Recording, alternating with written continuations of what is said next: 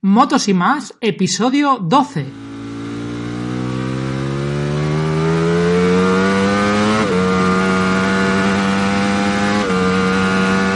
Hola, ¿qué pasa? Soy Rubén del podcast Motos y más. Y al otro lado de la línea, si las cosas no fallan, está Luis. Luis. Hola, buenas noches o buenos días. ¿Qué pasa, Luis? ¿Qué tal estás, tío? Pues mira, aquí, aquí a dos manos. El teléfono por un lado y la tablet por otro para poder atenderos a todos. La tablet, a ver, cuenta, cuenta, ¿qué es eso de la tablet? Hombre, pues aquí eh, nuestro, nuestro querido y generoso administrador que nos ha hecho una cuenta de Telegram. Y, El becario. sí, sí, el becario, el becario. El becario está, yo creo que quiere subir de, de posición. Y además estaba mirándolo que ahora mismo eh, ya somos 35 miembros y esto empezó ayer, o sea que esto promete, promete. Muy bien. ¿Y cuál es, cuál es el, el, el, link a la esto? ¿Lo tienes por ahí a mano para decirlo? Para Pues, hombre. que suscribir. El link, yo creo que si buscas podcast, motos y más en Telegram, aparecemos directamente. Ala, pues, Aparte, aparte el link está, está puesto en está puesto en, en Twitter y en demás foros de Telegram que porque que ha habido gente además que lo ha compartido como Carlos eh, que es nuestro principal admirador que ahora por cierto está por Italia Eh, mucho asco nos das Carlos envidias anda pero bueno muy bien muy bien Con la Vespa, ¿no? No ha dicho que iba con una Vespa. Sí, joder, menuda vez, menuda vez pasada lleva. Además estaría interesante hablar con él porque se ha ido con una bagger ¿eh? hasta Italia y, y sí que sería curioso saber por qué eliges una bagger teniendo una GS Adventure. Quiero decir, un viaje así largo, maletas, equipaje. Mm, Sería curioso, sería curioso. Pues, Oye, no lo sé, al final yo creo que la novedad, ¿no? Igual probar cosas nuevas y demás también. Ostras, nove- novedad, novedad. Hombre, Me llegó la Harley, yo con la Harley me acuerdo que me fui, eh, me bajé de Zaragoza a Peñíscola, Peñíscola a Barcelona, Barcelona a Zaragoza y casi me pegó un tiro en la cabeza. Hostia, qué cosa más incómoda para, para viajar, hostia, mal. Pero vamos, yo que sé, era otra, aunque sea postura Harley, me imagino que será mucho más cómoda, ¿no? Hombre, sí, pero, pero, a ver, cuando... Oh, espera un segundo que, que creo que me va a poner modo avión. espera. Eh, bueno, modo avión no, sin sonido, básicamente. Que, mm, que bueno, que yo creo que cómoda tiene que ser. Lo que pasa que, bueno, teniendo dos maquinones en el garaje, tiene que ser curioso, ¿eh? Tiene que ser curioso. Eh, bueno, ah, difícil elección. ¿Con cuál me voy? ¿Eh? Ostras. ¿Eh? Carlos. pues yo, yo, pues mira, ahora mismo creo que está escribiendo por ahí Carlos algo. Y Porque le están está- pitando los oídos. Pues mira, te está- te está- ahora mismo estamos en, en el chat en Telegram y ahora mismo están te están poniéndote a caldo. O sea que Ah, es, una, sí. es una pena que no lo puedas ver. Ahora, me, Carlos- ahora- ahora me mete. Es que como soy hombre no puedo hacer dos cosas a la vez. Entonces, si hablo, no puedo esto, con lo cual prefiero no. Y ah, nos decían que porque no hacíamos el programa en directo y si te acuerdas, al principio, al principio, principio, principio sí que lo hacíamos en directo. ¿Te acuerdas? Lo hacíamos en Sí. directo y luego lo subía porque el feed estaba alojado en Spreaker. Pero lo cambié a, a. Entonces en Spreaker sí que puedes hacer eh, emisiones en directo y en iVoox no. Y la historia es que iVoox, el alojamiento es gratuito y en Spreaker eh, tienes que tener un plan pro.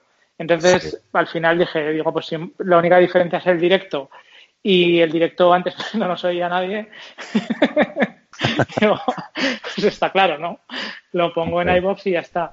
Claro, yo, por ejemplo, eh, Roberto de, de Viajo en Moto emite en directo porque yo creo que paga la cuota premium de, de Spreaker a- independientemente de que los podcasts los tiene alojados en iVoox porque hay una cosa buena que tiene iVoox es que tiene un acuerdo con las GAE a día de hoy y puedes poner música, la que tú quieras y no tienes problemas de derechos de autor. Te quiero Ajá. decir que podríamos llegar a poder a poner música, que yo qué sé, o sea, ahí lo dejo. Esto es lo que hablamos una vez. Esto del podcast. A ver, yo particularmente lo- cuando busco podcast que me cuenten cosas, que me tengan entretenido, realmente música, Sí. a ver, una, una entradilla de una música al final o al principio, pues bien, pero tener ahí un, un esto, por cierto, nos están, te están, o sea, nos están requiriendo, dando ideas aquí en, en Telegram. Una de ellas es, insisten muy mucho en que Rubén coja la moto. Yo creo que sería... Que la cogí, que me fui, que me fui, que me fui el viernes. Lo que pasa es que no hice fotos, me subí hasta Anzánigo. a lo gañán. Me crucé con, con, Juan Albo allí en gasolinera de, de la carretera eh. de Huesca antes de subir.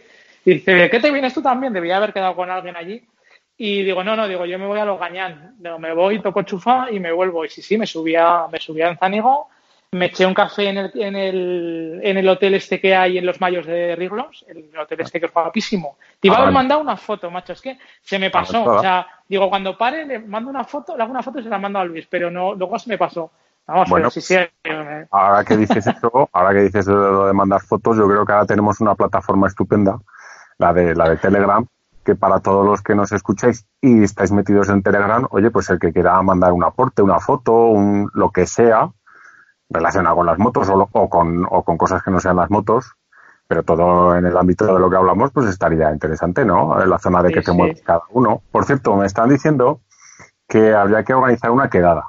Entonces. Hombre, yo lo había pensado, ¿eh? Que esto da mucho pie a estas cosas, a interactuar mucho más y a hacer un poco de comunidad, que eso, eso está guay, ¿sabes? Porque al final, yo qué sé, de eso se trata, ¿no? Hacer el podcast, de, de pasar un rato todos juntos oyéndote y si pues también puedes hacerlo fuera, pues mucho mejor, claro.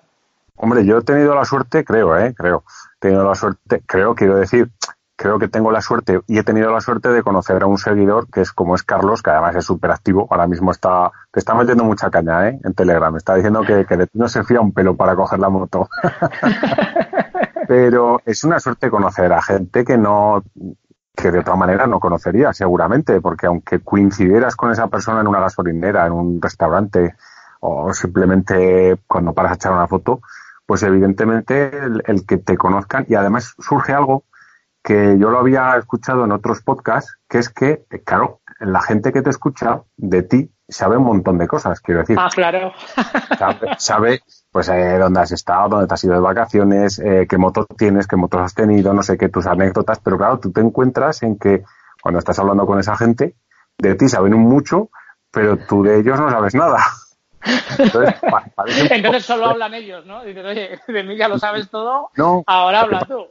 no, lo que pasa es que parece, parece un poco raro, pero parece que estás con ellos y les estás preguntando muchas cosas porque claro, realmente tú de ellos no sabes nada. Es como que, como que eh, no sé, es, es curioso, ¿eh? Yo lo había oído de, de, otros podcasters, que es curioso, que claro, tú te sientas con una persona que sabe de ti, pues prácticamente todo, tus anécdotas, tus amigos, tus salidas, tu moto, tu no sé qué, pero claro, tú de él, no sé, al principio es un poco raro, ¿no? Hola, muy buenas, yo soy tal, claro, conoces todo de mí, pero yo no sé quién eres tú.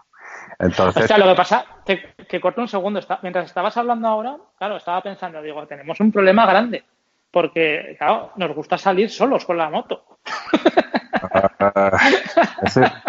eso, es eso es algo que, además lo comenté en el otro podcast que y me vuelvo a referir a Carlos porque aparte de que es la única persona que conozco del mundo real con el que he podido contactar, es, sí que es alguien que, que bajo mi punto de vista se sale de su zona de confort y queda con gente que no conoce en quedadas y tal. Entonces eso es una forma de salir también de tu forma de, de tu, de tu, de tu, de tu zona de confort y de decir, joder, me gusta salir solo. Sí, pero... yo creo que el podcast tiene una cosa, a ver, realmente cuando empezamos a grabar el podcast, si te acuerdas, pues por decir, hostia, pues nos pegábamos las mismas charradas y nos pegamos grabándolo, pero sin grabarlo, ¿te acuerdas, no? Que decimos, hostia, ¿y por qué no lo grabamos, no? Ah, pues venga, vamos a grabarlo. Yo creo que más, ¿eh? Porque nos hemos llegado a tirar dos, dos horas, pero horas era lo normal. Sí, oye, yo, me, yo me acuerdo de ir en el coche con los críos y tal, subirse al coche, bajar, seguir, ir conduciendo con ellos detrás, yo callaos, que estoy hablando con Luis, y, y, y rato y rato y rato.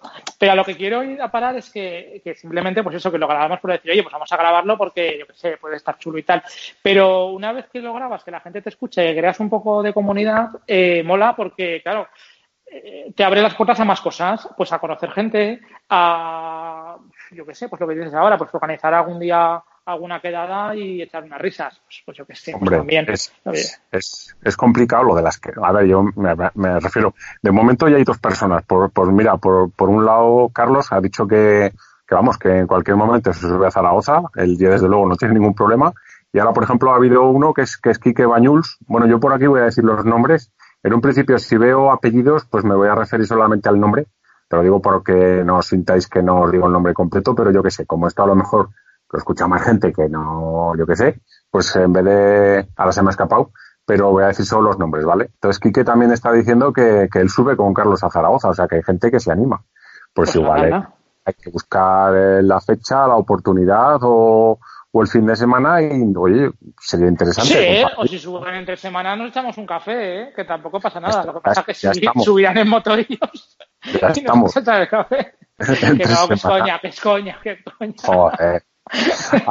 vale, cierto, vale. Hablando, hablando de, de, hacer quedadas, es curioso porque en el, en el grupo de, de Telegram pues he preguntado, o, o, se pregunta cuando entras, que ha habido un cierto revuelo con eso de, de, de los, de los bots y eso explica lo mejor tú, anda.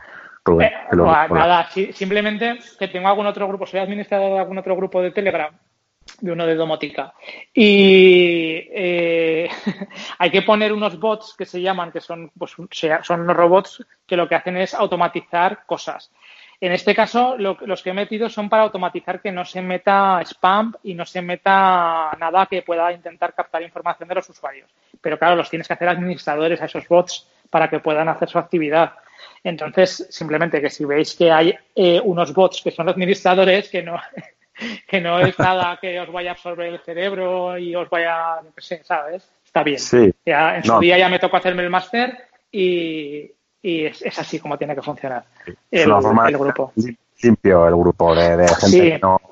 Y, y luego, aparte que los, los, grupos de Telegram son mejores que los de WhatsApp porque, aparte de que permite a la gente unirse eh, más fácilmente, te permite, no sé cómo decirte, tener más control de las cosas. O sea, si alguien hace alguna cosa que no tiene que hacer, automáticamente el bot pues lo paraliza durante un tiempo, le avisa de tal, ¿sabes? Si mete spam, se hace cosas. Entonces, sí, sí, es mejor así. Sí, ¿Sí? así que eso. Oye, bueno, pues, eh, eh, que, que, hoy esto ha sido la introducción, pero que hoy el tema no va del grupo de Telegram ni nada de esto. No, Tenemos bueno, invitado, ¿no? Déjame, antes de, dar paso a nuestro invitado, que seguramente estará ya mirando el reloj, todo, todo cardíaco, que lo que te iba a decir, nada, un apunte muy corto y muy rápido de Telegram, que es curioso porque de Aragón, chico, no nos escucha nadie. Hombre, ver, es que, pues es la leche, porque habéis puesto el enlace, eh, habéis puesto el enlace del, del, del, grupo en un grupo de BMW. Entonces, claro, todo el mundo que se ha agregado al, al, esto tiene una BMW que ya está por cambiarle el, el nombre al grupo y poner, oye, BMW y más, o sea, con cargas. No, pero sí, bueno, a ver, es que de eso, de eso ya ahora charlaremos algo con, el, con la persona que le quiero preguntar porque os, os, adelantamos algo, él no era de BMW.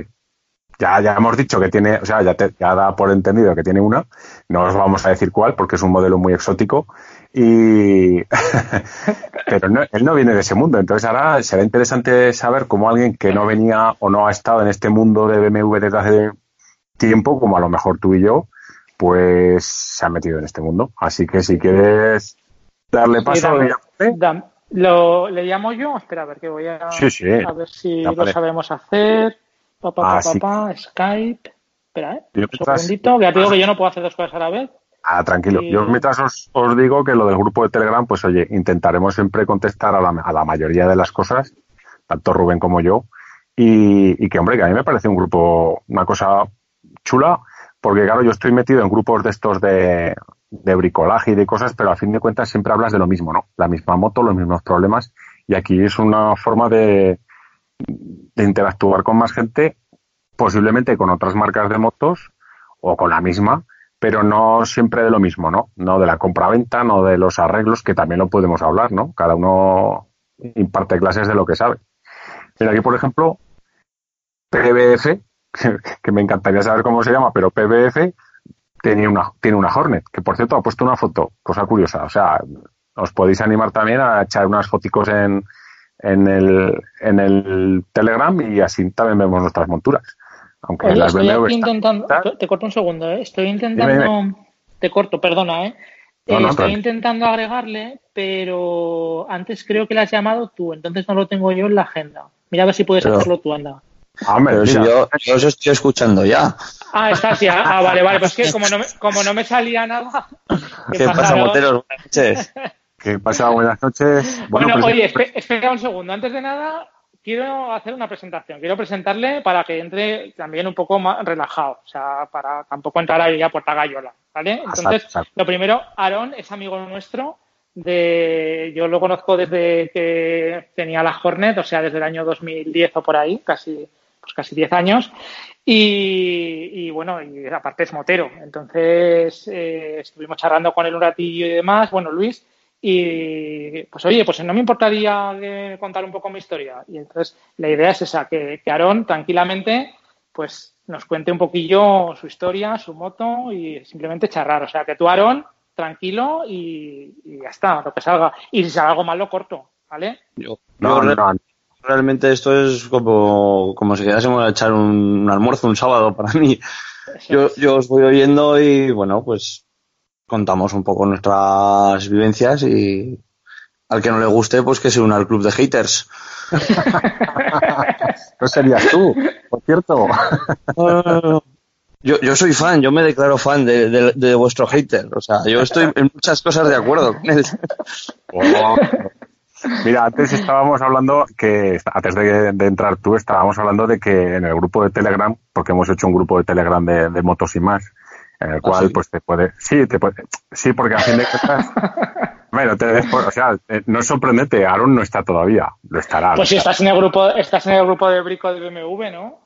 Sí, pero he visto, he visto que Carlos Cardona había publicado unas cosas de motos y más, pero yo creía que había añadido el último podcast, no el grupo de motos y más. Lo he pasado así de esto que vas leyendo cosas cuando por la mañana te levantas, ves 200 mensajes, lo he pasado y no sabía que era este nuevo grupo. Sí, sí, pues lo que, lo que te decía en el, en el grupo, eh, pues hemos hecho un grupo así pues para meter a la gente que escucha el podcast y, y ya no solo hablar de bricolaje o de compra y venta, sino hablar pues un poco de lo que estábamos hablando, ¿no? Y, y lo que era curioso es que, claro, como Carlos nos ha metido en tanto en bricolaje como en, en compra-venta el, el link, pues claro, hay muchísima gente, casi el 90% de los que nos escuchan tienen una BMW. Y de ese 80% que nos escucha que tiene una BMW, pues el 75% o el 80% tiene una TS Adventure. Entonces yo No, estaba que nos diciendo escucha, que no, tú- que, que está en Telegram, no que nos escucha, sino que está en el grupo de Sí, Telegram. bueno, eh, hay más gente que nos escucha, evidentemente. Entonces yo decía que tú, Aaron, tú no eras de BMW. ¿Tú qué, No, no. qué moto te... y yo no llevo, y yo no llevo tatuado el emblema y las tres letras de BMW en el brazo. O sea, yo soy muy crítico. Pero bueno, ¿tú qué moto tenías antes? Para que los que, claro, yo lo sé, Rubén lo sé, pero claro, los que nos Yo, escuchan yo no. es que ya casi, yo, yo casi soy motero por accidente. O sea, yo eh, cuando cambió esto de la ley que, que te dejaban comprarte una moto de 125 centímetros cúbicos con, con el carnet de coche, dices, hostia, pues, pues una moto mola. Y empiezas a mirar motos y empiezas por una mierda y dices, pues para esta mierda un poco más, para esta mierda un poco más. Y, dices, joder, pues es que esto ya no lo puedo llevar yo con el carnet que tengo. Y, y nada, pues fue sacarme el carnet y como yo no había tenido una moto en condiciones, pues dije, hombre, pues creo que una Naked, que un poco, si donde no llega el talento, llegará el viento y, y me frenará. O sea, si yo no voy cómodo a partir de 120 por hora, pues no voy a ir a 200 por la vida. Y, y un poco la idea de, de la Naked eh, fue esta. Y estuve valorando, pues, entre las japonesas, que en aquel entonces estaba la, la GSR, estaba la, la Z7 y medio, la Hornet, y me dejó la Phaser. ¿Y, y a que elegiste, a que elegiste la, la Hornet en vez de la Z por el asiento del, del pasajero? Elegí la Hornet en vez de la Z por, por un poco menos visto. Y porque mm, estéticamente la, la Z7 y medio me parecía, me parecía más atractiva, más voluminosa. Sí, más, más, más guapa. te, montabas agresiva. encima y decías, hostia, qué, qué, qué motarrón. Y, y en realidad eh, eh, es que ahora he hecho lo contrario. O sea, dices, salgo, salgo a la calle y veo una Z7 y medio, una Z7 y medio, una Z7 y medio. Ahora tengo una, una Adventure y, y llego a la gasolinera y, y le doy al mando para saber cuál es la mía.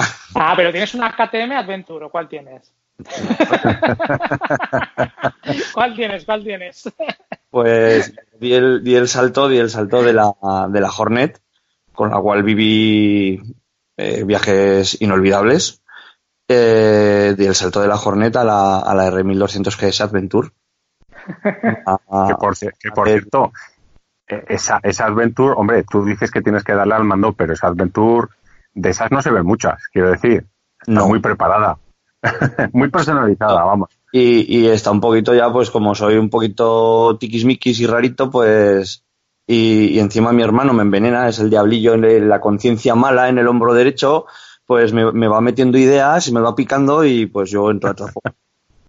Y, Pero- y fue No, una que- triple black la que, la que fue al final la, la, la que elegí y pues todos sabemos que llevan pues los soportes de las maletas, llevan las estriberas, llevan el manillar, llevan todas estas cosas y llevan, eh, es la triple black, pero todas estas cosas van en aluminio, van en color plateado. Entonces mi hermano y ya alguna pieza de la moto venía pintada así, pero venía mal pintada. El antiguo dueño, porque yo la compré de segunda mano, el antiguo dueño ya había hecho algún pinito en este sentido, pero no lo había hecho bien. Entonces yo desmonté todas las piezas de la moto, las llevé a una empresa que hacen pinturo, pintados en polvo y luego meten las piezas al horno para, para que la, la pintura esté bien hecha en condiciones. Incluso llegué a desmontar pues la piña del manillar, el manillar, todos los, lo- el soporte de- del manillar y, y las alzas, que le coloqué también las alzas. Y ahora, pues, eh, quitadas las punteras de la suspensión delantera y el soporte del telelever, pues creo que todo lo demás No, no- no- no te queda nada más eh, en, en otro color que no Es- sea negro. es negro, sí, sí. Bueno, Oye, bueno, Aaron, Es, un- una, es una una cosa. opinión personal, es un gusto. Yo he aparcado en, en Bielsa, en el, el sitio este que conocemos todos, en el caserío. Eh, he aparcado ahí al lado de otra triple black y he visto las dos y dices, es la mía. Y igual ahí no soy objetivo, pero dices, la mía mola más. Hombre, eso por descontado siempre.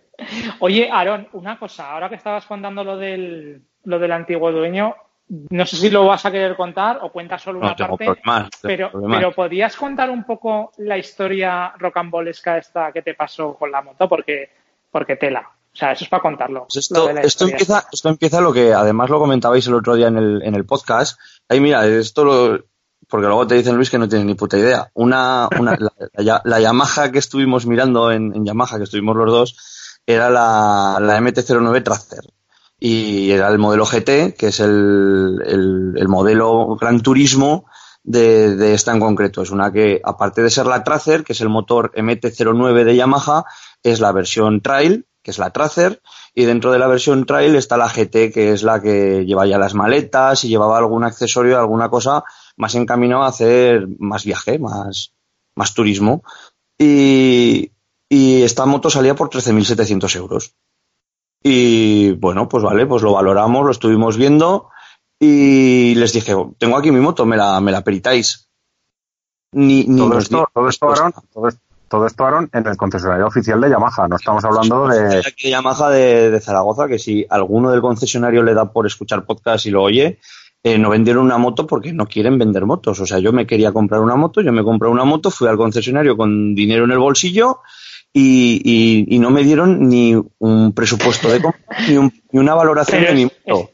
O sea, Eso que dices, eso que dices, yo he oído en más concesionarios a más gente que también le ha pasado, ¿eh? No de No, Yamaha, ah, sino en yo más por eso te digo-.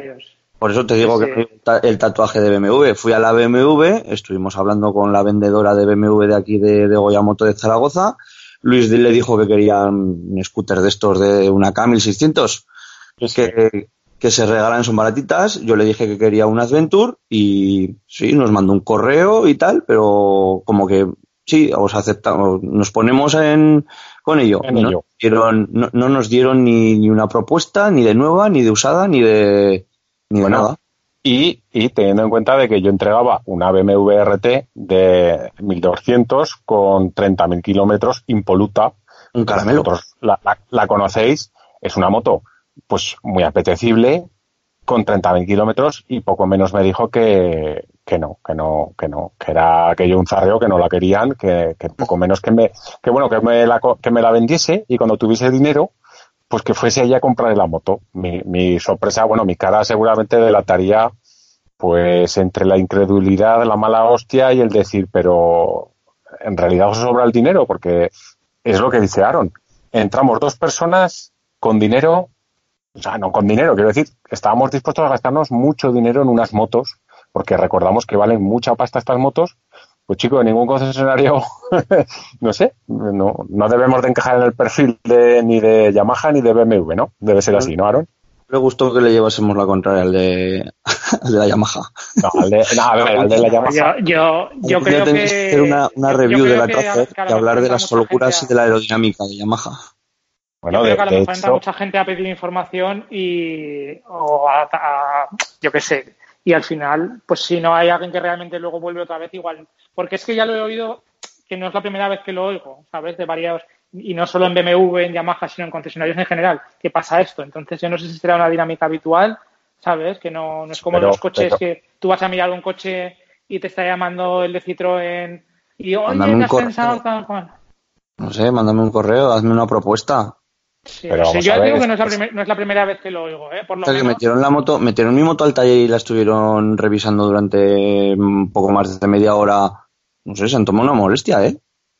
Sí, sí. y, y recuerda que no te dieron valoración de tu moto tampoco. No, nada, cero, cero. Bueno, eh, que si no son- contad lo del gacho este, lo del. Bueno, lo del pues entonces yo ahí, yo ahí ya entré en una, en, en una cadena de que empiezas a mirar moto y ya empiezas a, dices, hostia, son 13.700 euros. Y, y claro, pero luego empiezas a mirar y dices, pues me compro una japonesa o un tipo de moto como lo que creo que lo comentasteis en un podcast anterior, que, que haces una inversión de 13.000, 12.000, 14.000, 15.000 de los que sean y pasan ocho años y, y es que eso vale 4.000 euros. Sí. y has Sí, tenido una devaluación de, de, de ese, de ese bien, de esa inversión, que no es una inversión, una moto, pero, pero hostia, tampoco dices, entonces te pones a valorar y, y dices, joder, muchas veces lo hemos hablado, vas por ahí y, y tú crees que vas deprisa y llega, y, y- y no es por faltar, porque yo ahora tengo una, pero todos los que tienen una R1200 GS Adventure no son Mar Márquez, ni Viñales, ni Lorenzo. O sea, son gente normal y todos van más deprisa que yo. O sea, no puede ser. Esa moto tiene algo. Y Pero, pero realmente, escucha, Aaron, Aaron, ¿realmente tú la, tú la BMW la tenías enfilada antes de? ¿O fue todo el proceso este de que, La digamos que te dan BMW calabazas? La BMW la enfilas en el momento que tú empiezas a hacer un uso diferente de la moto. Yo me compro una Naked porque no he tenido moto y porque no sé qué uso voy a hacer de la moto. Os conozco a todos vosotros, empezamos a hacer viajes largos y el último viaje que, viaje que yo recuerdo así un poco con la Hornet un poco más largo que hicimos los míticos, no sé si te acordarás que cuando llegamos a Sort eh, tú ibas con la visera del casco levantada, las gafas de sol impolutas y hablando conmigo por intercomunicador con la visera abierta y yo tuve que parar antes en una gasolinera a limpiar la visera porque llevaba como dos millones de mosquitos en el traje, en el mono y en la visera. A ver, a ti, a ti lo que te ha matado siempre toda la vida es ese mono dainés blanco impoluto, Que tengo todavía. que por cierto lo vendes y, y no Sí. estaría mal decirlo, que, que si alguno quiere un mono impoluto, ¿eh? y cuando digo impoluto es que es nuevo prácticamente, pues mira, Sin Aaron tiene mosquitos. Ahora que ya tengo el casco, me jode, ahora que ya tengo el casco porque era un poco de, de moneda de cambio, digo, pues mira, para no gastarme tanta pasta en el Glim, pues vendo el, vendo el mono y hago ese paso intermedio, pero ahí ahora está muy bien guardado. ¿Quién sabe? Entonces, ¿Has, para has no pro- irme. has probado el mono con, con la GS? eh? A ver qué tal. Yo voy muy No. mal. No, No, yo, es que yo voy no- mal. no, no me veo en una moto No. trail con un mono deportivo, que es un, para o sepa, Mira. es un mono blanco tipo Laguna Seca, no llega a ser el modelo Laguna Seca, pero es un mono blanco de, de Dainés, bastante deportivo, un poquito racing, y eso en una Adventure, pues a ver, eh, creo que la gente, mm, no sé, no, no va en una Harley con, con ropa de enduro. Pues o, de, o- o de cordura así pura y dura, y, pero bueno, Eh, Mira bueno, que sois, mira que sois seguir. clasistas, eh. Mira Vamos, que sois va- vamos. clasistas. A ver, Mm. pareja, va- vamos a seguir, escuchar. Sigue un poco con la trayectoria. A ver, entonces, quedaban los, quedan los mosquitos. Claro, pues en ese punto veo que a mí lo que me gustan son ese tipo de salidas, el hacer las salidas largas y que la moto que tengo, además vosotros me lo habéis dicho siempre, que yo voy muy recto en la moto, que yo no me inclino hacia adelante, voy muy tieso Y, y yo lo veía, yo y decía, pues, a ver, una Sport Touring como lo que tienes tú, no, pero es que decía, a mí lo que me gustan son esos elefantes de mierda que, que me adelantan en todos los puertos revirados. Entonces, cuando llegamos a BMW, me dejaron probar la, la S1000 XR. Y aún estuvimos hablando con la vendedora y tal, y aún nos dijo, dice, pues en carreteras reviradas aún es más manejable y más divertida la, la 1200. Esa sería, esa, esa sería, digamos, para el que a lo mejor no esté muy, muy, muy metido en modelos y tal de BMW, eso sería, digamos, una la multiestrada, la Ducati Sí, multiestrada sí, en BMW. Absolutamente, absolutamente. Transmisión por cadena, 165 caballos y, y divertidísima, divertidísima. Una frenada espectacular y, y un consumo espectacular. O sea, yo di una vuelta con esa moto desde aquí, desde Zaragoza, por Fonde Todos, unos 100 95, 105 kilómetros por ahí van y se cascó 10 euritos de depósito. Hola. ¿Y la O sea- postura qué postura es? No, es- no Trail. ser la postura de, de la GS, es trail. Sí, ¿eh? Sí, es trail. Vas recto, vas con la espalda erguida, es un manillar muy ancho, es muy manejable, es una, es, es una multiestrada, es una multiestrada. Sí. sí, sí. Entonces, en ese momento dije, pues, ¿cuál es la mejor moto ahora mismo de, trail? Y dije, pues, esta. Eh, y saltó la liebre esta que me preguntabas tú, Rubén, de, de esta moto de Madrid, que yo las estaba viendo, empezamos a mirar Luis y, y yo, y Luis, como tiene muchísima experiencia en BMW, me iba diciendo, pues este modelo pecaba de aquí, esto pecaba de allá, esto hay que mirar si ya han hecho la modificación de los casquillos de las suspensiones. Eh, y fuimos viendo, hubo candidatas. Y saltó esta moto en concreto que la tenían, la anunciaron en Madrid y tenía la moto 18.000 kilómetros, era la triple black, llevaba el GPS, llevaba las maletas Trekker Outback de Gibi eh, negras, llevaba el Akrapovic con la línea entera, y lleva todo, o sea, lleva todo lo que llevaba esa moto en, ese momento, con todos los paquetes, todos los extras, absolutamente todo lo que se le podía poner la pantalla ahumada, eh, los paramanos ampliados también ahumados, o sea, a, a capricho. Y el tío la puso a un precio pues que a mí me pareció un poco de derribo. Me puse en contacto con él y el tío lo que quería era el dinero en mano y ya. Mm, Suena raro.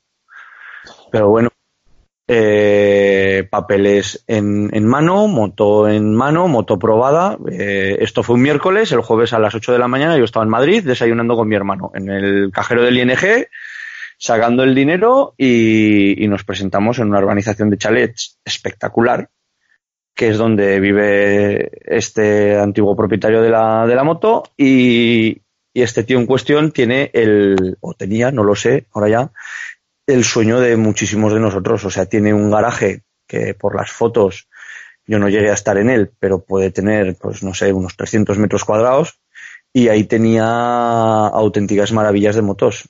Es más, el día que compró esta moto en concreto que yo tengo, eh, el del concesionario de BMW de, de Madrid, eh, creo que era el, el norte, puede llamarse, no, Sí, Móvil Norte, Móvil Norte creo que es. pues este, este señor sacó una 90, una S1000 RR y la R1200 GS Adventure con matrículas consecutivas el mismo día.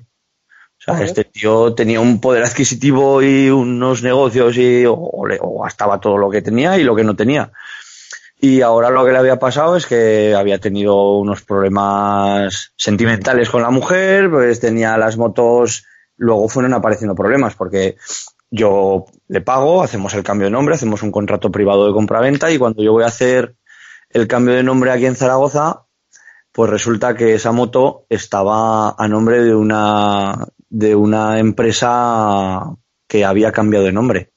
Y los papeles de la moto yo no los podía cambiar de nombre eh, a mi nombre siendo que la empresa no, no existía.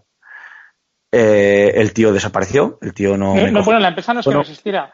No existía con El- ese nombre, ¿no? la, la empresa había cambiado de nombre Por eso, El- pero la empresa CIF seguía el CIF existiendo. se mantenía, sí, sí, sí, el CIF se mantenía, pero la empresa había cambiado de nombre y yo no podía hacer el cambio de nombre aunque coincidían los CIF y lo veían en la oficina de tráfico y tal, eh, no, no podía hacer nada con eso.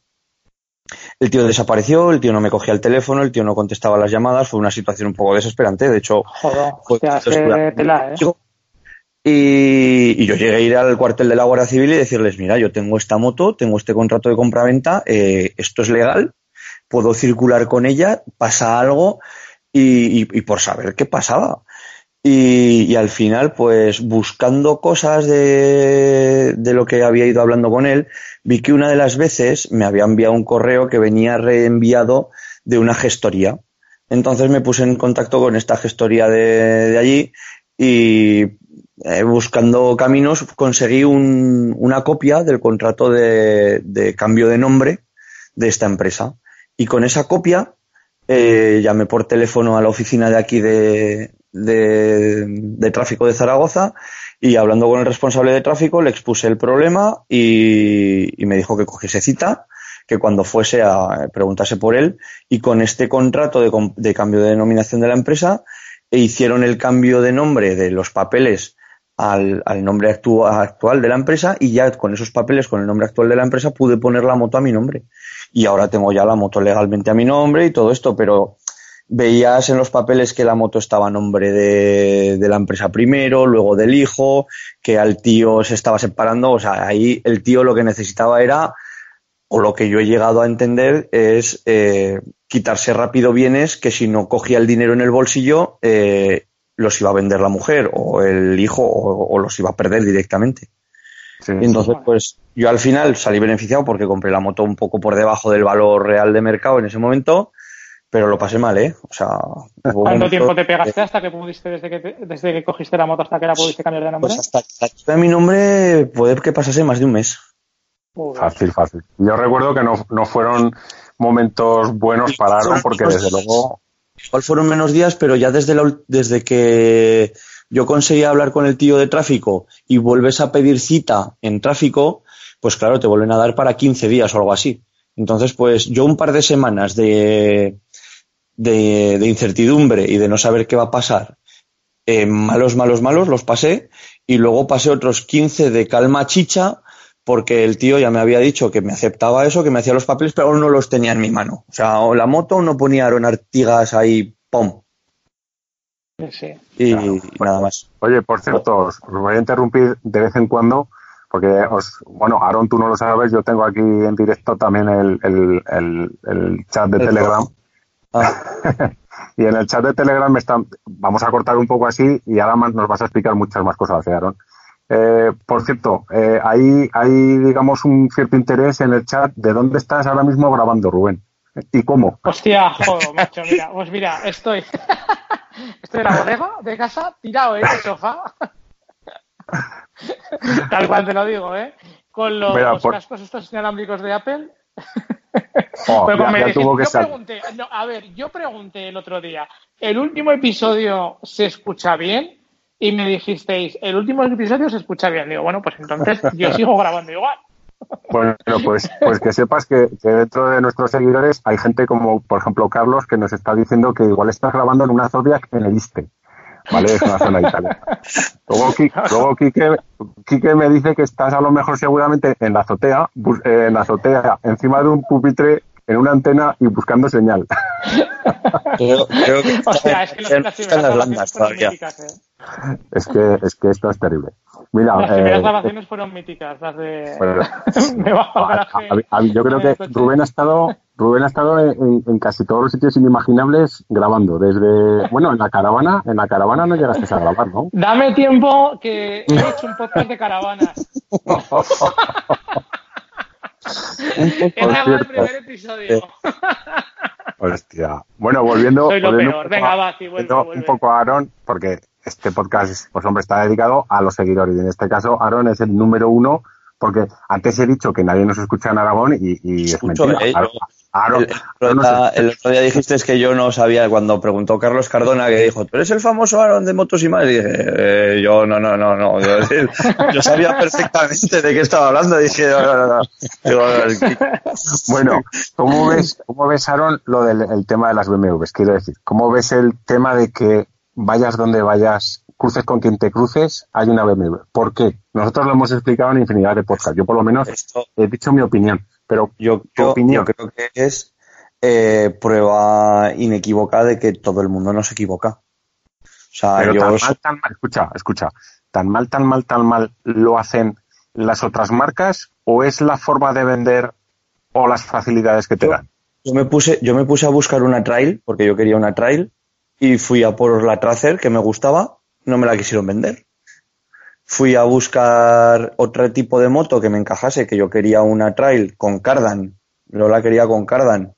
Yo ahí, eso es lo único que no estoy de acuerdo con el hater.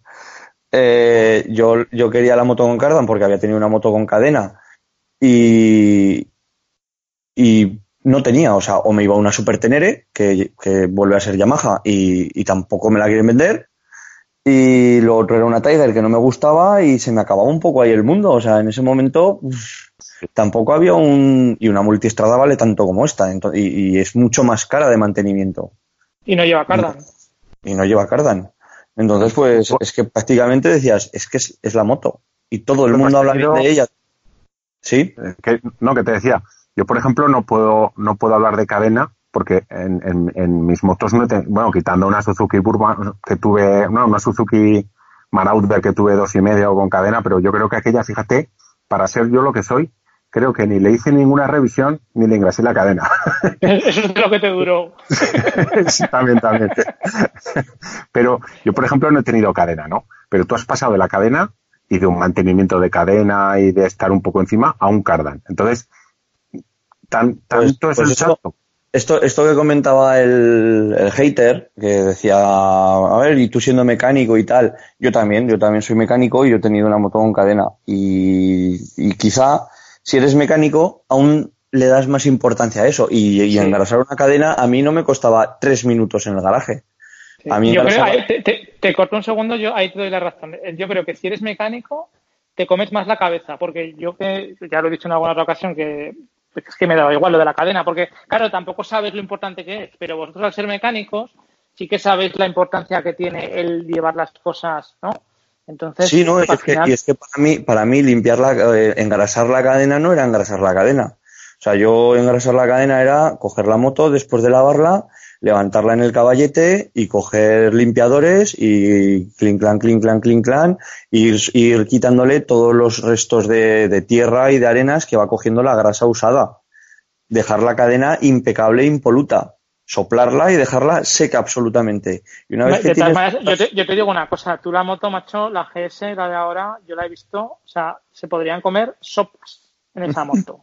O sea, o sea es que Ahora, es acojonante. O sea, lleva pero, pero por ejemplo, a, título de viajes, por ejemplo, eh, y te lo digo desde el desconocimiento porque repito que yo no he tenido motos con cadena. ¿Cada cuánto hay que engrasar la cadena de normal? Porque yo he oído desde cada... No es lo mismo, no es lo, eh, claro, es lo que tú dices muchas veces con el uso de, de los trajes de corduras o de las motos o de los aceites que salen muchas veces en, en, el, en el foro.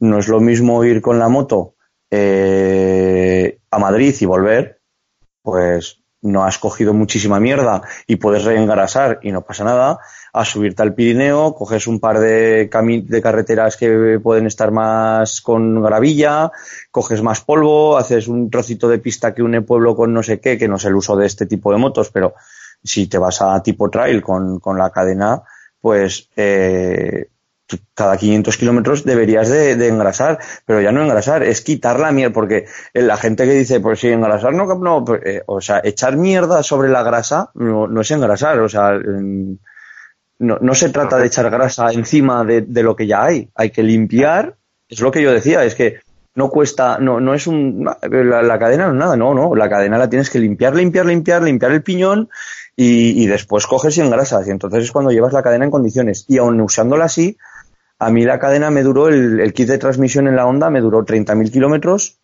y, y, sí que pues, pues posiblemente 26.000 fue con dos personas y con las maletas. Claro, pues es a, es a lo que voy. Entonces, por ejemplo, en un viaje como el que yo me he hecho este verano de, de casi 4.000 kilómetros, entonces, ¿cuántas veces tenía que haber hecho el mantenimiento mínimo de la cadena? ¿Unas cuatro pues, veces? Por ejemplo? Y, y, más, y, más, también, sí. De hecho, me, pues, me, pilló, agua. Te llueve, llueve, claro, te llueve, empiezas a levantar todo el barrillo de la carretera, todo eso es a peor. O sea, eso es.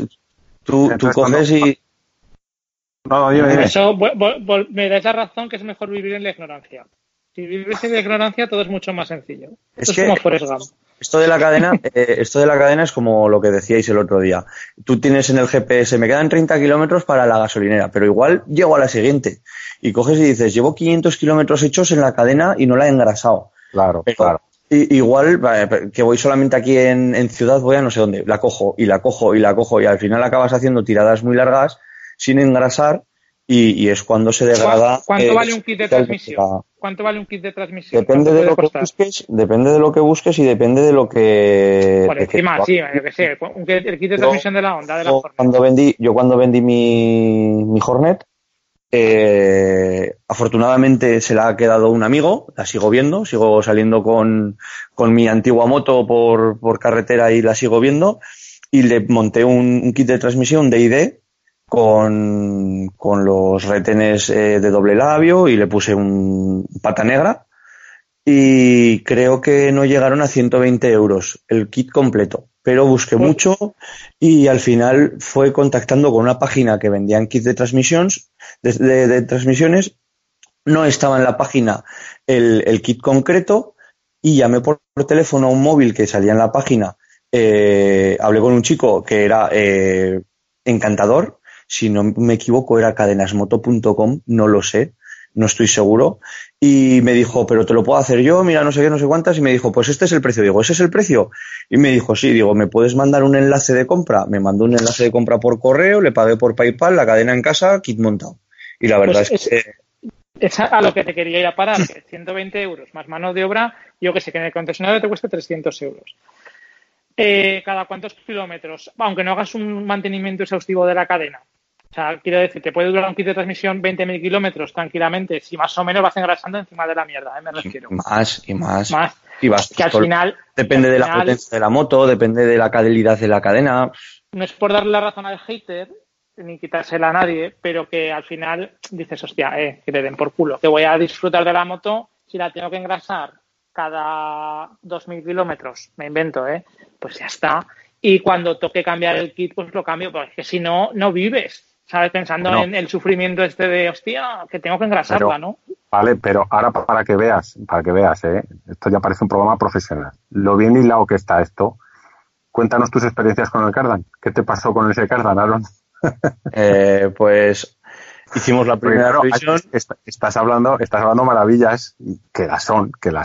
Sí. ¿cuál fue tu sorpresa con, con tu moto nueva? Que yo creo que no, Pues- que no habías hecho. ¿Cuántos kilómetros podías ha- hacer hasta esa primera revisión que hiciste tú? 3.500 kilómetros míos. Quiero decir, o sea, esa moto estaba nada. ¿Y qué te pasa? ¿Qué te pasa con el Cardan? Y, y yo, y yo le hice la revisión porque saltó a los, a los 10.000 kilómetros del, del concesionario oficial de, de Móvil Norte, este que comentábamos. Y abrimos el cardán y, no salía, el cardán no salía, el cardán no, no se despegaba, el, el grupo trasero de la moto no se articulaba. Habíamos soltado el tornillo del tirante y no se articulaba porque se había quedado soldado el, la estrella del, del brazo del cardán en el, en el estriado del grupo trasero porque había entrado agua, se había quedado ahí un charquito de agua y se había oxidado el, el, el acoplamiento, el estriado del, del dentado entre el cardán y el, el grupo trasero. Que al Claro. final tuvimos que sacar todo el grupo trasero, salió de, del, del piñón del, de la salida de la caja de cambios y, y al hacer la revisión nosotros, esa revisión que dice BMW que no es necesario hacer de descolgar el grupo trasero porque eso está engrasado de por vida y tiene una grasa para los retenes y tiene para las para los fuelles, tiene otra grasa para los dentados y eso no hay que tocarlo. Cuando yo lo abrí, ahí no había una gota de grasa en una moto de dos años y poco y o menos de dos años, no, no, dos años y poco que ya no estaba en garantía y, y, 20 y 22.000 kilómetros. Entonces, pues que, que me digan a mí que eso no hay que hacerlo, pero yo a partir de ahora en mi moto lo haré porque cuesta quitar un tornillo y entonces lo haré cada vez que, le haga la revisión. ¿Te refieres a descolgar, el cardán? Descolgar, el grupo, descolgar el grupo trasero, lo veré, hola, ¿qué tal? Soy tu, tu propietario y me encanta que estés también, volvemos a cerrar. Y, además eh, eh, la grasa esta que venden es la que se venden como en un tubo de dentrífico, es esa la que se echa, sí, esa, pues, ¿Cómo se llamaba? El, esa, grasa, SMP3, bueno, es la ah. denominación de ellos SMP3. ¿Es la molicote esa o la moligote o algo así, que es la de la, de la parte sí. de atrás y la MP3 está, o el MP4 eh? te ha, quedado, Rubén, te ha quedado muy profesional la grasa moligote. moligote. es esa, ¿no? La que os digo yo. Sí, sí. sí. Pero realmente, realmente tú, por ejemplo, desde el punto de vista, claro, tanto Aaron como yo, eso para nosotros es muy sencillo. Pero tú, por ejemplo, ¿cómo lo ves para una persona que tiene un conocimiento, vamos a decir, mínimo. Yo de, la, de mi GS, una de las revisiones la hice yo, la de los 20.000 kilómetros la hice yo, le cambié eh, el aceite de la caja, el aceite del motor, el aceite de... O sea, el, el, la caja del motor y el, el, del cardan, que le entraban 0,8, era el del cardan, eso es. Y engrasé y todo, con la dinamométrica, con los tutoriales de YouTube y demás. Yo no tengo tiempo. O sea, tú, por ejemplo, que tienes herramienta, que te la puedes llevar ahí al trabajo, que la sujetas, que yo te he visto con un, con un toro sujetar el eje delantero y tal, no sé qué, que a lo mejor en una mañana te lo haces, a mí me supuso perder dos o tres, no dos, dos o tres días enteros, sino dos o tres partes de días que con, claro, con tal, con cual. Eso a un mecánico le gusta hacerlo. Claro.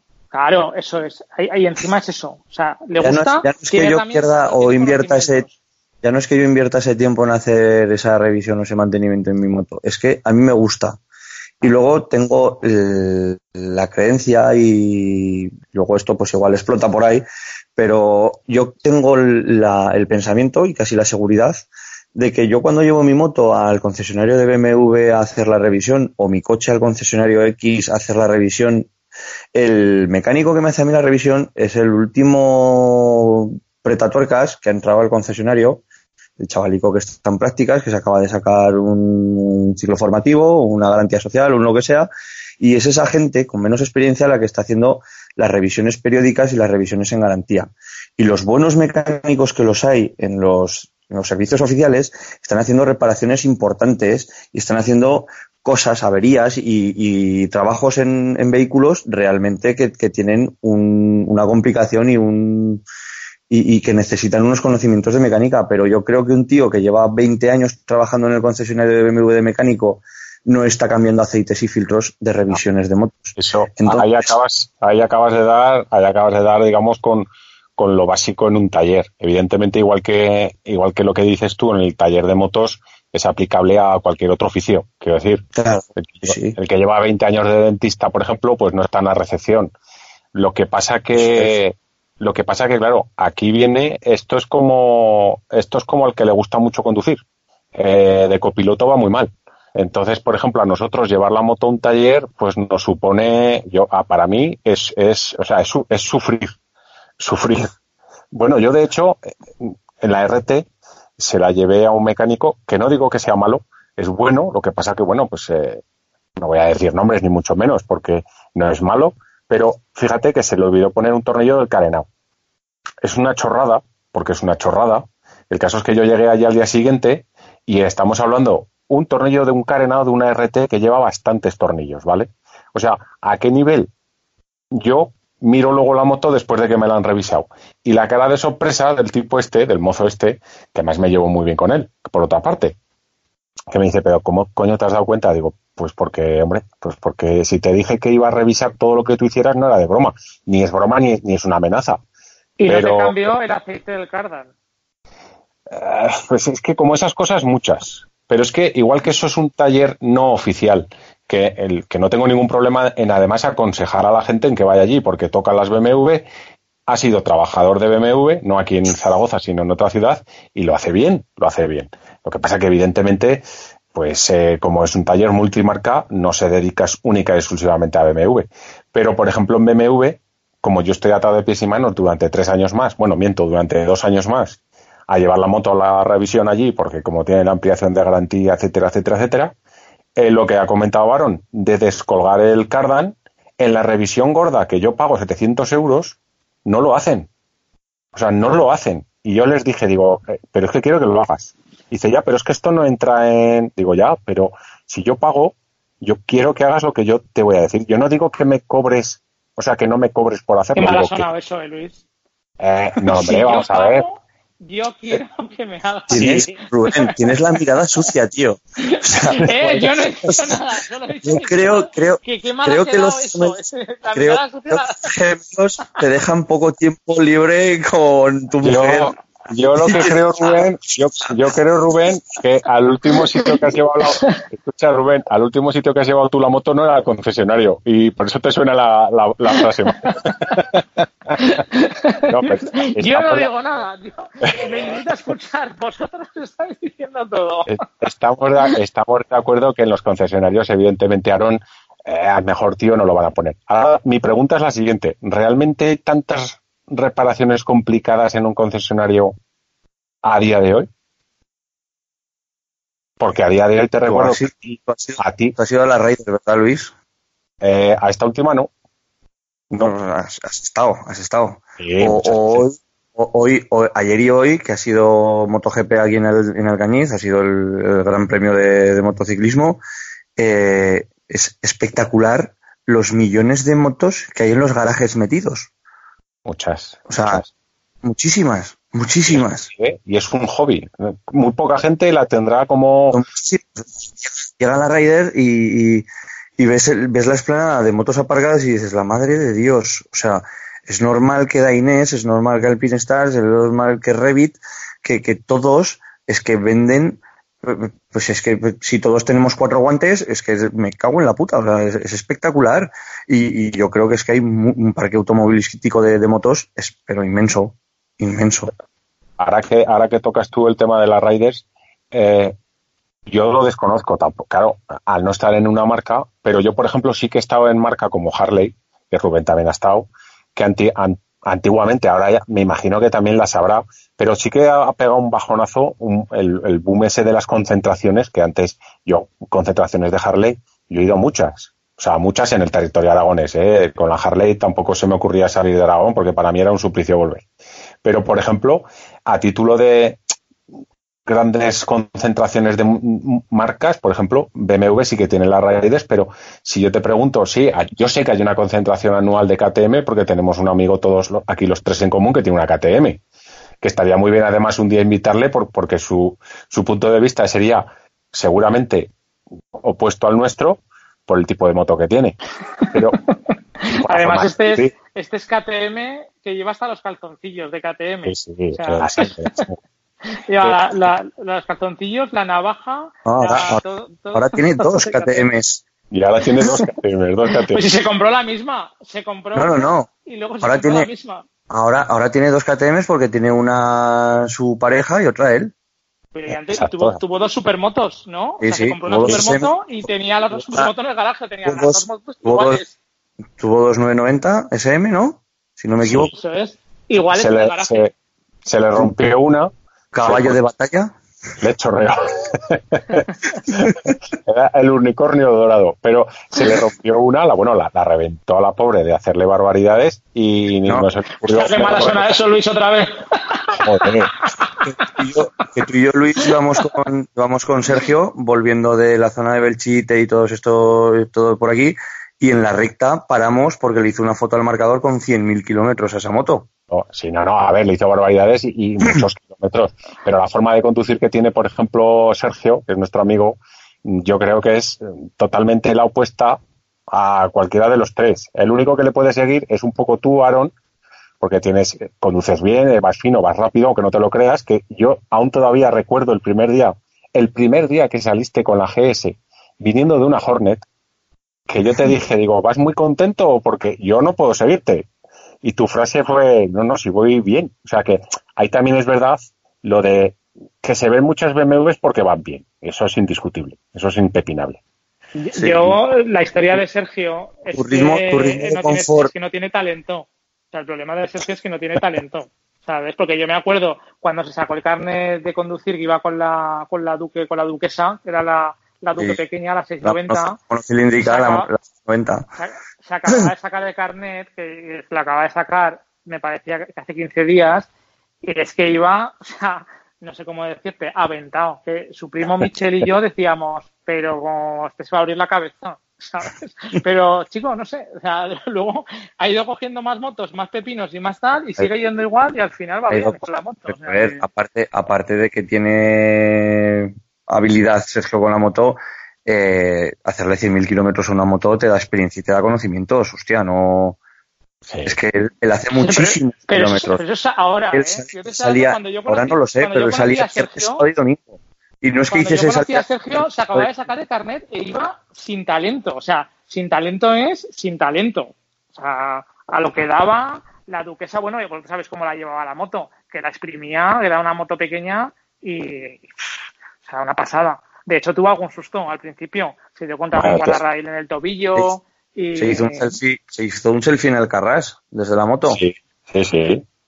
Sí, la, moto llevaba una cámara ah, hostia, es verdad, es verdad, adelante y, y, cuando, y cuando se fue al suelo la moto le hizo una foto a él en el suelo también. Hostia, es verdad, esa no me acordaba, es verdad, cuando Mira, al circuito. ahora, escucha, ahora que dices, te preguntaría muchas cosas porque desde luego Rubén y yo hablamos de mucho, pero claro, tener otra persona te da pie y juego a más cosas. Ahora que dices de selfie. Esa idea que dejasteis de ir dejando los audios y tal, ya os iré dejando audios ahí en el, en el grupo de Telegram y si queréis ir metiéndolos... No, no vas a poder porque están los he bloqueado.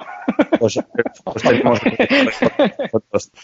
que, que, escucha, Aaron, te decía, ahora que dices lo del tema de los selfies, que creo que como es motos y más, y también hay gente que se aburra, no es que se aburra, pero lógico, hablamos de BMW porque es la moto que tenemos, ¿no? Pero como es motos y más, ahora que has dicho de los selfies, cuéntanos un poco esa cámara que tienes tú, que yo estoy enamorado. ¿Qué cámara es? ¿El qué, el qué? ¿No se te ha oído bien? El fin de los días de GoPro, hablas. Yo creo, yo creo que, yo creo que, mira, en este caso, y tú lo vas a comentar, yo creo que GoPro es, eh, es lo más conocido, porque realmente es lo más conocido. Cualquiera asimila, incluso una, una cámara china de imitación, es la GoPro, ¿no? Por la estética y tal. Pero la cámara esa que tienes tú, cuéntanos un poco cómo la descubriste y qué vídeos has hecho. Hombre, no, no vas a poner poder en un vídeo ni vas a explicar, pero ahora te dan una GoPro nueva y ¿qué harías con la tuya? ¿La pues vendes, la regalas o me regalas la GoPro a mí? Te puedo contar una, una cosa que me pasó el otro día en, estado de vacaciones, hemos estado por el sur. Bueno, pero escucha, escucha, primero di qué cámara es, porque claro, si no, la gente... Pues, la cámara, yo creo que me la, que me la descubriste tú o, salió hablando algún día en alguna conversación de las nuestras y empezamos a, meternos en Google y, y, buscar y apareció, no lo sé de dónde, en, vídeos en YouTube, no sé de dónde la sacamos realmente. A, día de hoy, ah. o sea, si te metes en YouTube se ve, pero yo creo que el, el, el, cómputo global de la gente lo desconoce. ¿Qué, qué Porque está muy enfocada, está muy enfocada a youtubers. La cámara es un... Mm, mm. La cámara es una Insta, es una Insta 360 One X, es un es una marca, es una marca en sí, es Insta. Y, aquí en España la comercializa, aparte de que la puedes comprar por eBay, por eGlobal o por muchas más en internet. Amazon está también. Eh, la comercializa Gatwin. Y desde es compatible con Android. Hay unos modelos en concreto de Android que son más compatibles con la marca yo no soy, yo no tengo un teléfono de esos que marca como, como más compatibles, pero me funciona perfectamente. Pero sé que con iPhone eh, la manejabilidad y la edición de los vídeos posteriores, porque eh, precisa de una edición posterior del vídeo que haces con esta cámara, eh, es mejor y es más fácil y puedes hacer más cosas. Y, pero cuenta un poco, cuenta un poco la, historia y el concepto de la, el concepto de la grabación es que tú pones la cámara donde te sale del culo eh, la puedes, yo he cogido y ahora lo último que he hecho ha sido adaptarle, como llevo una rosquita de estas de un cuarto, como cualquier cámara de fotos o la GoPro propia, pues he puesto pegatinas de, GoPro por la moto, en el, paramanos delantero, en la maleta trasera o, con un palo y que, lleva un palo. Eh, entonces, esta cámara lo que hace es grabar 360 grados y tú le das a grabar y está captando los 360 grados, toda la información que estás grabando en ese momento. Entonces tú no te tienes que preocupar de dónde enfocas, sino el, tiempo o el, o espacio, las curvas que tú quieres ver. Y después, cuando tú vuelcas ese vídeo al móvil, tú tienes la, la capacidad de decidir en cada momento del vídeo hacia dónde quieres mirar en tu vídeo. Entonces vas diciendo, pues si estuviésemos los tres en una carretera, pues me adelantas tú, Rubén, pues pongo la cámara mirando para atrás, eh, pongo la, la visión mirando para atrás y cuando pasas te seguiría la imagen y te seguiría conforme me vas adelantando. Eh, podría mirarme hacia mí en ese momento, hacia la cara, eh, podría mirar hacia el velocímetro, podría mirar a la, si se viese la suspensión. Tú tienes un ángulo de visión y puedes ir girando la cabeza, digamos, como si a ti te pusiesen dentro de esa cámara, te hiciesen un déjà vu, te meten ahí y tú podrías girar la cabeza y mirar hacia donde tú quisieses. Entonces, luego exportas un vídeo de lo que tú te has querido guardar y ya tienes una grabación del adelantamiento tuyo, del caballito, de lo que tú quieras grabar y tienes no pierdes nada, o sea, no te tienes que preocupar de enfocar ni de nada. Y el Sí, palo que comentaba tiene una, una, una, una característica un poco especial, que Eso, es que eso, este, eso que vas a contar mola. Esto, esto, este esto mola, palo en cuenta, cuenta. concreto, eh, ya pondremos si no alguna foto, si queréis, pues, os paso, bueno, las tendrá Luis también.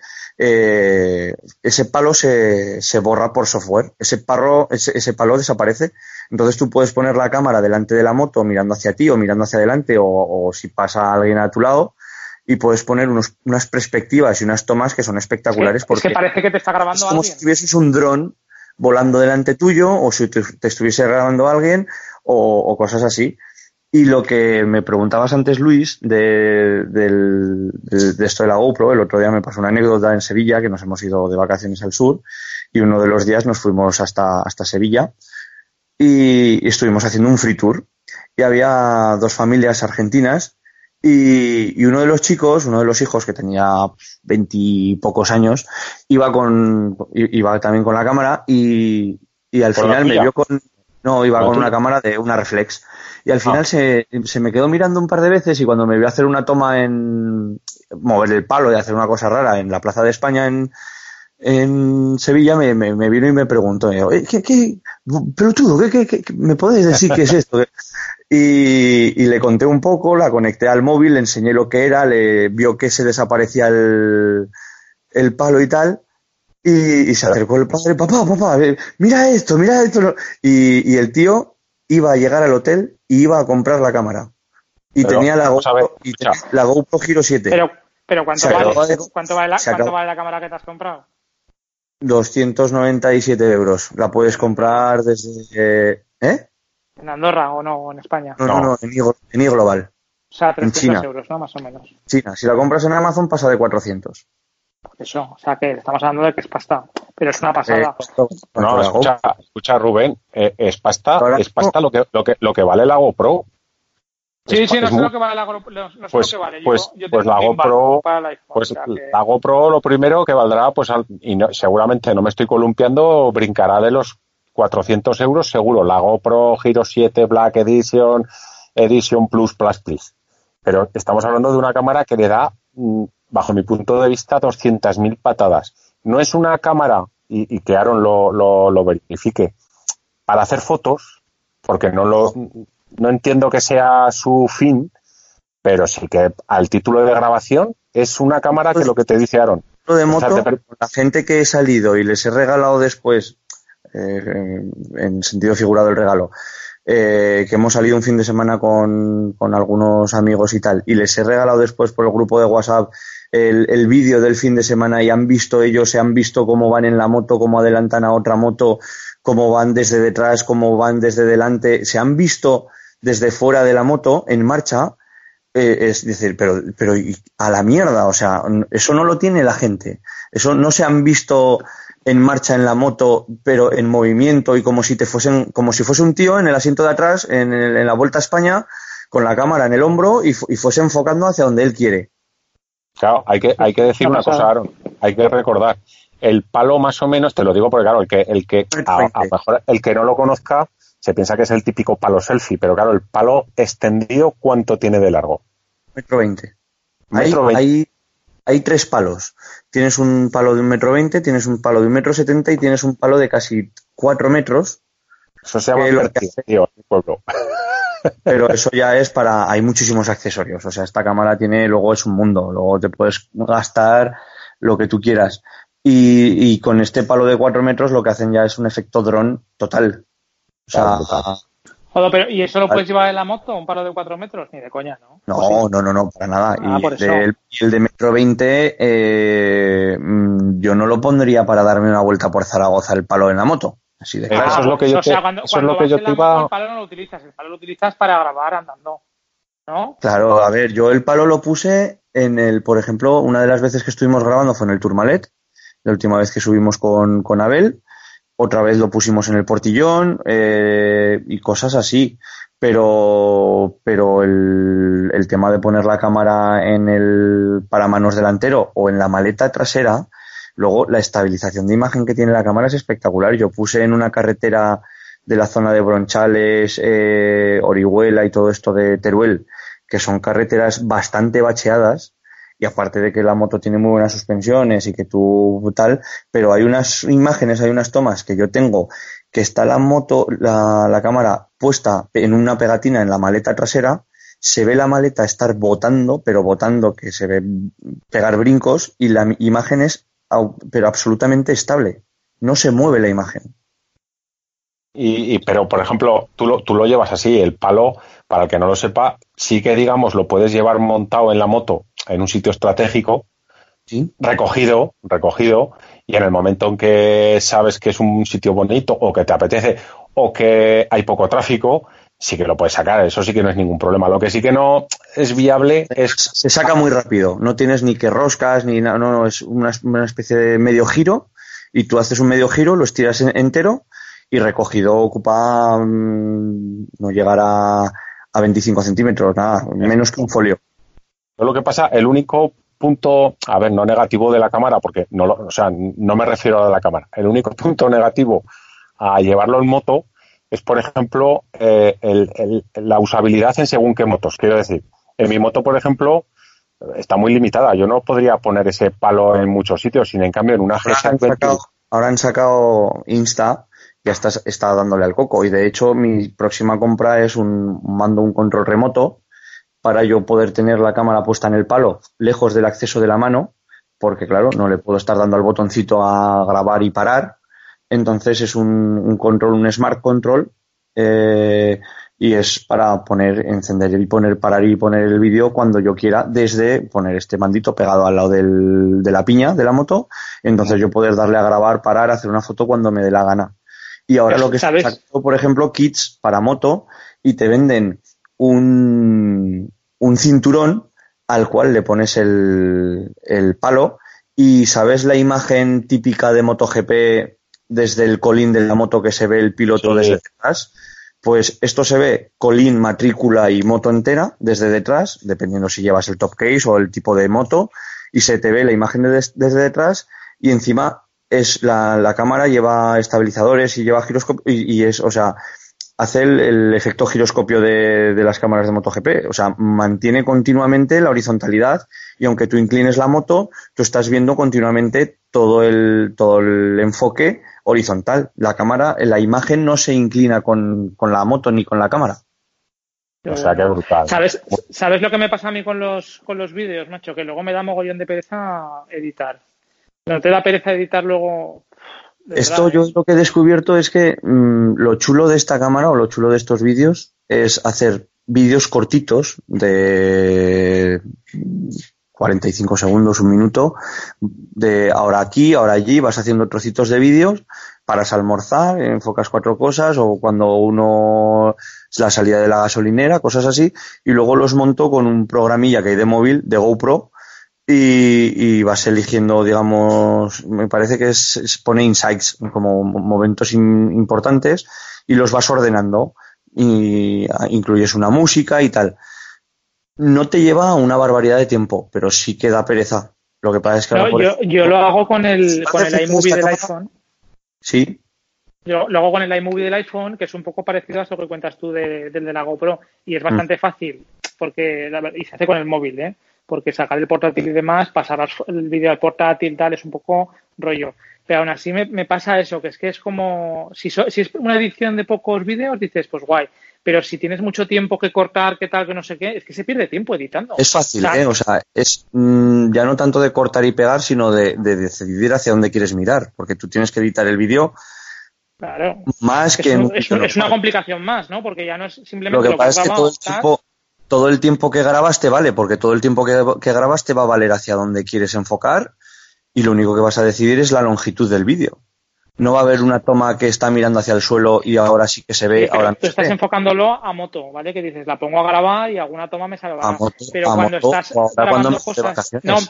no, eso es si te vas de vacaciones, que grabas algún paisaje guay, pero cuando quieres grabar cosas que no sean los paisajes, por ejemplo, pues yo qué sé, estás con unos amigos y grabas bastante más rato por grabar alguna gracia, por algún tal, por no sé qué, para luego tener algo más que no sean solamente paisajes. No es el, no es el uso de esta cámara, no es el uso de esta cámara porque el principal defecto que tiene esta grabación es que para que os hagáis una idea, un vídeo que hice cuando empecé a usarla que duraba eh, 17 minutos, el- requería un almacenamiento de 19 gigas Claro, es que graba, Grabar en grabas- 4K. no, en 4,7. en 4,7K. Que ya no es, ya no es eso tampoco. El hecho es que son cámaras que imagino y pienso que son. También voy a dar mi punto de vista, ¿eh? La cámara me encanta. ¿Me gustaría tenerla? Sí, por supuesto, es una maravilla, pero claro, teniendo aquí al amigo Aaron, pues es- ahora la ventaja que tiene, que si va con esa cámara, pues si yo voy delante o detrás, a la derecha o a la izquierda también salgo. pero, pero, sales más que yo.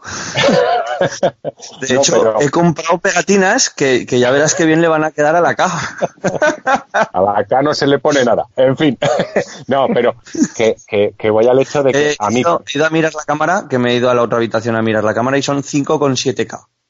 a 5,7K. Claro, yo estuve leyendo un poco eso. tenemos que tener la idea de que tú no estás haciendo una foto a, a una cosa concreta, sino que estás cogiendo una imagen de 360 grados. Entonces, cuando tú te quedas con la imagen que quieres enfocar, es como si hubieses hecho un zoom ya bastante bestia.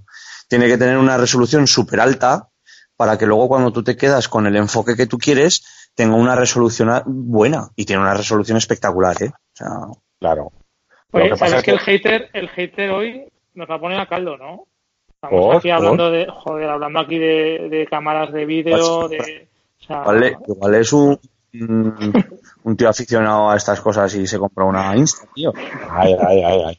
Bueno, así, hablando ya de, de algo más de, de tema de motos, por ejemplo, ¿qué tienes instalado en la moto que no sea original, Aaron?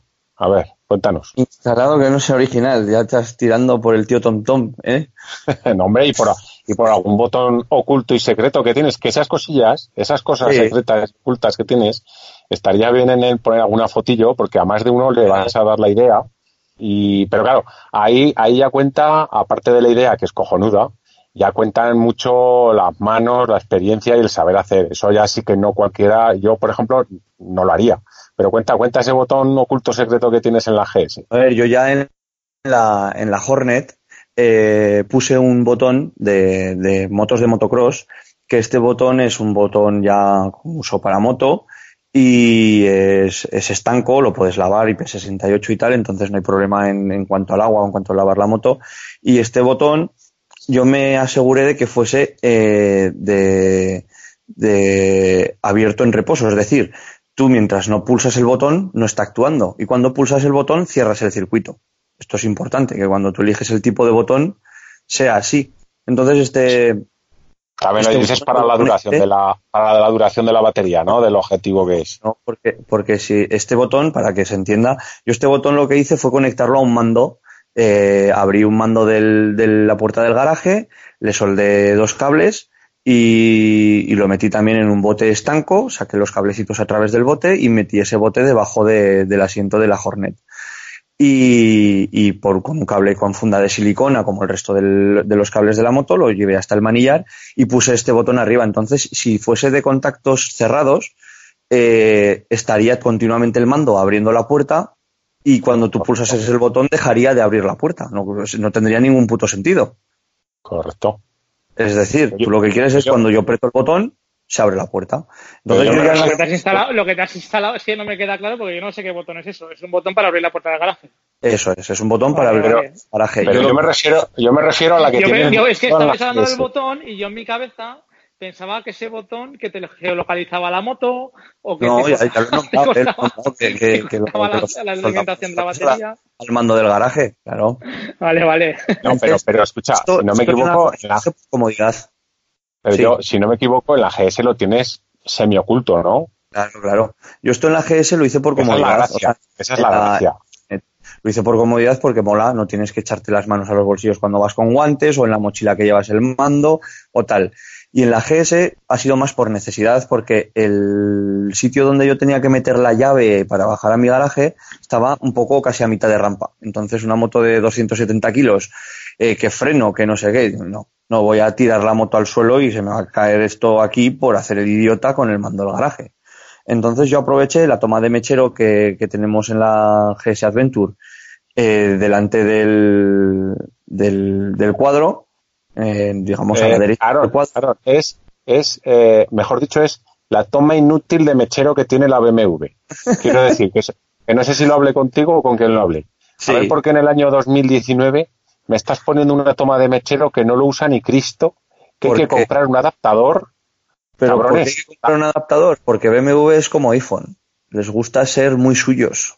Pero vamos a ver, pero vamos a ver. Pero no pongas una toma de mechero, ponme un cable lighting y así te compras el adaptador y lo pagas, pero una toma de mechero que, que es que ya la gente ni Eso fuma. sería, eso sería tan, eso sería tan de sentido común como que los cargadores de iPhone fuesen como los del resto del mundo. Por eso, por eso te digo. que- Pero el No, pero- sentido, com- el- el sentido común es el menos común de los sentidos muchas veces. Pero es que, pero es que poner y, y, y tú en la GS lo, no sé si- lo bien que editas los vídeos con el iPhone, ¿eh? Buah, ya empezamos. Me voy. ¿Cómo se borra uno del grupo este? no, ver, eh, no te quiero decir nada, pero ya puedes empezar a ahorrar, ¿eh? 1.400 pavos, el nuevo, ¿eh? Nada, El nuevo. nada, voy- yo voy con mi iPhone 7 Plus encantado. Me Buah, va a durar otros buah. tres años más. Bueno, lo que, lo que hablábamos, que, que una Entonces, triste toma, toma de USB. Pero bueno, Sí, sigue, sigue, entonces, lo has escondido, ¿no? hicimos- Lo que hicimos es el, el que tenga una R1200 GS, eh, lo que haces es quitar ese, ese, conector de mechero que no, no sirve, ese inútil conector de mechero, eh, le quité los, llevo una ficha y compré en BMW una ficha tapón. Eh, te venden un taponcito para que esa ficha se quede estanca y, y que el- para respetar el cableado de la moto. A mí no me gusta tocar ni meter. Me gusta respetar esas cosas, sobre todo en electrónica, que es donde más ignorante soy. Pues a lo que no conoces es a lo que más respeto le tengo. Y, en la BMW tienes una, una tapita en el depósito en el lateral derecho, digamos debajo de la defensa, en la parte superior hay una tapita. Entonces en esa tapita la desmonté y en esa tapita pegué con silicona de calentar el mando y llevé lo mismo que tenía en la Hornet, el cablecito hasta el mechero este en concreto y pusimos un pulsador ahí en ese, en ese mechero estanco y con un mando de, de televisión viejo que tenía un amigo le cortamos un botón pusimos en la tapa del, del, del mechero, le hicimos un taladrito por el que asomaba justo el botón del mando, que es negro también. Entonces tú apretando ese minúsculo botoncito que no se ve, pues eh, llegas a la puerta del garaje y se abre ya por, Eso- por, por de, de la magia. Eso, vosotros, claro, es que yo. Ya pondré- cabeza os- te pasaré Rubén, te pasaré Rubén también un par de fotillos de y las, y las del mundo el- este y para que vean cómo ha quedado y que vean qué es lo que Quiero está Todo, decir- todo esto, todo este problema es porque no tenéis, vosotros, vuestra moto no tiene llave, ¿no? Es con la, es con touchless, o sea, no sé, No, la, no la mía, necesitas llave. la mía- no, la de, la de Aaron eh, tiene llave, pero la de Aaron también, la llave que tiene es especial, porque es, eh, me olvido, me olvido el les, ¿sabes? Pero, pero no lleva, lleva para poner llave o no lleva para poner para arrancar con llave. Sí, la- Estoy a punto de abandonar la conversación en este momento porque veo que no me va a interesar. la- a ver, mi, mi moto lleva una llave contactless como estas que, la- bueno, las que llevas metidas en el bolsillo, en la chaqueta y la moto arranca, se para, no sé qué, no sé cuántas. Sí. La de Aaron es un modelo especial de GS Adventure, modelo 2017, que es un... Con cable una llave Lightning. espe- No, no, sí, es una llave especial que hicieron un solo modelo y se lo vendieron a Aaron. Tonto que es. Es una llave, es una llave que es más, es capaz de ir enganchada en el top case durante 150 kilómetros colgándole villa a punto de engancharse con la, con la rueda trasera, pero es una maravilla. Voy a, echar, voy, a echar, voy a echar tierra sobre mi tejado y piedras gordas porque no me la dejé en el top case, me la dejé en el asiento, en, en la cerradura del Ah. Y, la- y el- y como yo llevo una cinta, para que la gente se haga una idea en la cabeza, llevo una cinta de estas de, de cuello con, para llevar la llave. Entonces, esa cinta aún colgaba más de la llave y esa cinta, cuando nosotros paramos y nos dimos cuenta, se había desgastado, señal de que había estado rozando con la rueda. Pero es Joder, que, a ver, sí, tengo delito y, tengo mi cabeza en ese sentido poco amueblada y soy un bala loca con eso, porque no me la he dejado solo una vez. Pero es que No. el señor Luis no tiene que sacar su puta llave del bolsillo, ¿sabes? O sea, el señor Luis se acerca a la motito, le pega el botoncito y todas las maletas se abren. y sí eso en el resto duele. de las Eso el resto sí de las duele. motos de los mortales, ¿sabes? Hay, hay que coger, sacar la llavecita, meter la llavecita en la ranura de la, de la moto, de la maleta y abrir las maletas. Entonces es cuando que sí el que te la, este si del la sacas del bolsillo te la puedes dejar. Si no la sacas del bolsillo no te la puedes dejar. Y, y es más, me pasaste tú, Luis, o no sé si lo busqué yo, El GB, el un. Sí, pues eso molaría informarse y que lo comentaseis. Hay un- unas cerraduras de GB que tú las puedes poner con el móvil y cuando No, te no, acercas no. a la moto, Pero concretamente. a Hostia, ver, es, eh, eh, sois lo peor, eh, ¿os dais cuenta? no, escucha, O sea, escucha, pero no, no ¿en, son- serio me estáis, ¿en serio me estáis contando? Hostia, os voy a echar, del- os voy a echar O sea, al bot. Voy a llamar al bot. Escucha, me lo está diciendo una de persona, me lo está diciendo una persona que cuando sale de casa se pone la alarma, cuando marcha el aspirador, pero no la moto. Pero no en la cuando, moto. cuando sale el sol se levantan las persianas y cuando se echa a llover se bajan las persianas. Pero, hostia, no es la moto, tío, que la moto tiene que ser pero- algo más auténtico. O sea, voy a invitar a, a Belaco al podcast porque vamos a, a- a ver el otro extremo, el de voy Eso, en la moto escucha, y no me pongas eh, ABS que me molesta. Rubén, eso ha sido un en toda la regla, o sea, pero, pero bien dado además. No, no, mira, ¿eh? os voy a explicar, os, os estaba dejando hablar porque ahora os voy a dar mi perspectiva. Macho, yo lo tengo todo esto mucho mejor solucionado en la moto, el tema de la apertura del, del esto. Me compré un mando con una anilla y lo tengo en el mismo, la misma llave del contacto. Entonces, cuando llego a la puerta del garaje, Sí, pues le doy. y ese mando, ese mando, ese mando va pegando brincos por ahí mientras anda, venga. Y te va rayando, y te va rayando, te va rayando. Sí, va rayando. sí, ya te voy a decir. Bueno, que pero. sois pero- unos. Pero no me jodas, escucha, hombre. que no hemos, escucha, que no hemos, no hemos dejado terminar a Aaron porque ahora os va a explicar la primera vez que se le olvidó la llave y quién le recordó que llevaba la llave fuera. Pues, pues la policía, la policía me dijo amablemente que- que- que- Disculpa, ¡Esa moto robada! Eso, tú, eso, eso sí que me hubiera haberlo visto en vivo e incluso una Pero es que grabación esto- me valdría. Esto tiene, esto tiene, esto viene de atrás, es de, de mis orígenes, porque yo llegué a ir con la Hornet, yo llegué a ir a un rastrillo que hay aquí en Zaragoza, eh, fuimos con los dos cascos, fuimos Noemí y yo, eh, pusimos una cadena a los dos cascos para no ir con, con los cascos pues paseando por el, por el mercadillo, y este mercadillo pues no es la mejor zona o la zona más segura en aquellos años por la que te podías mover.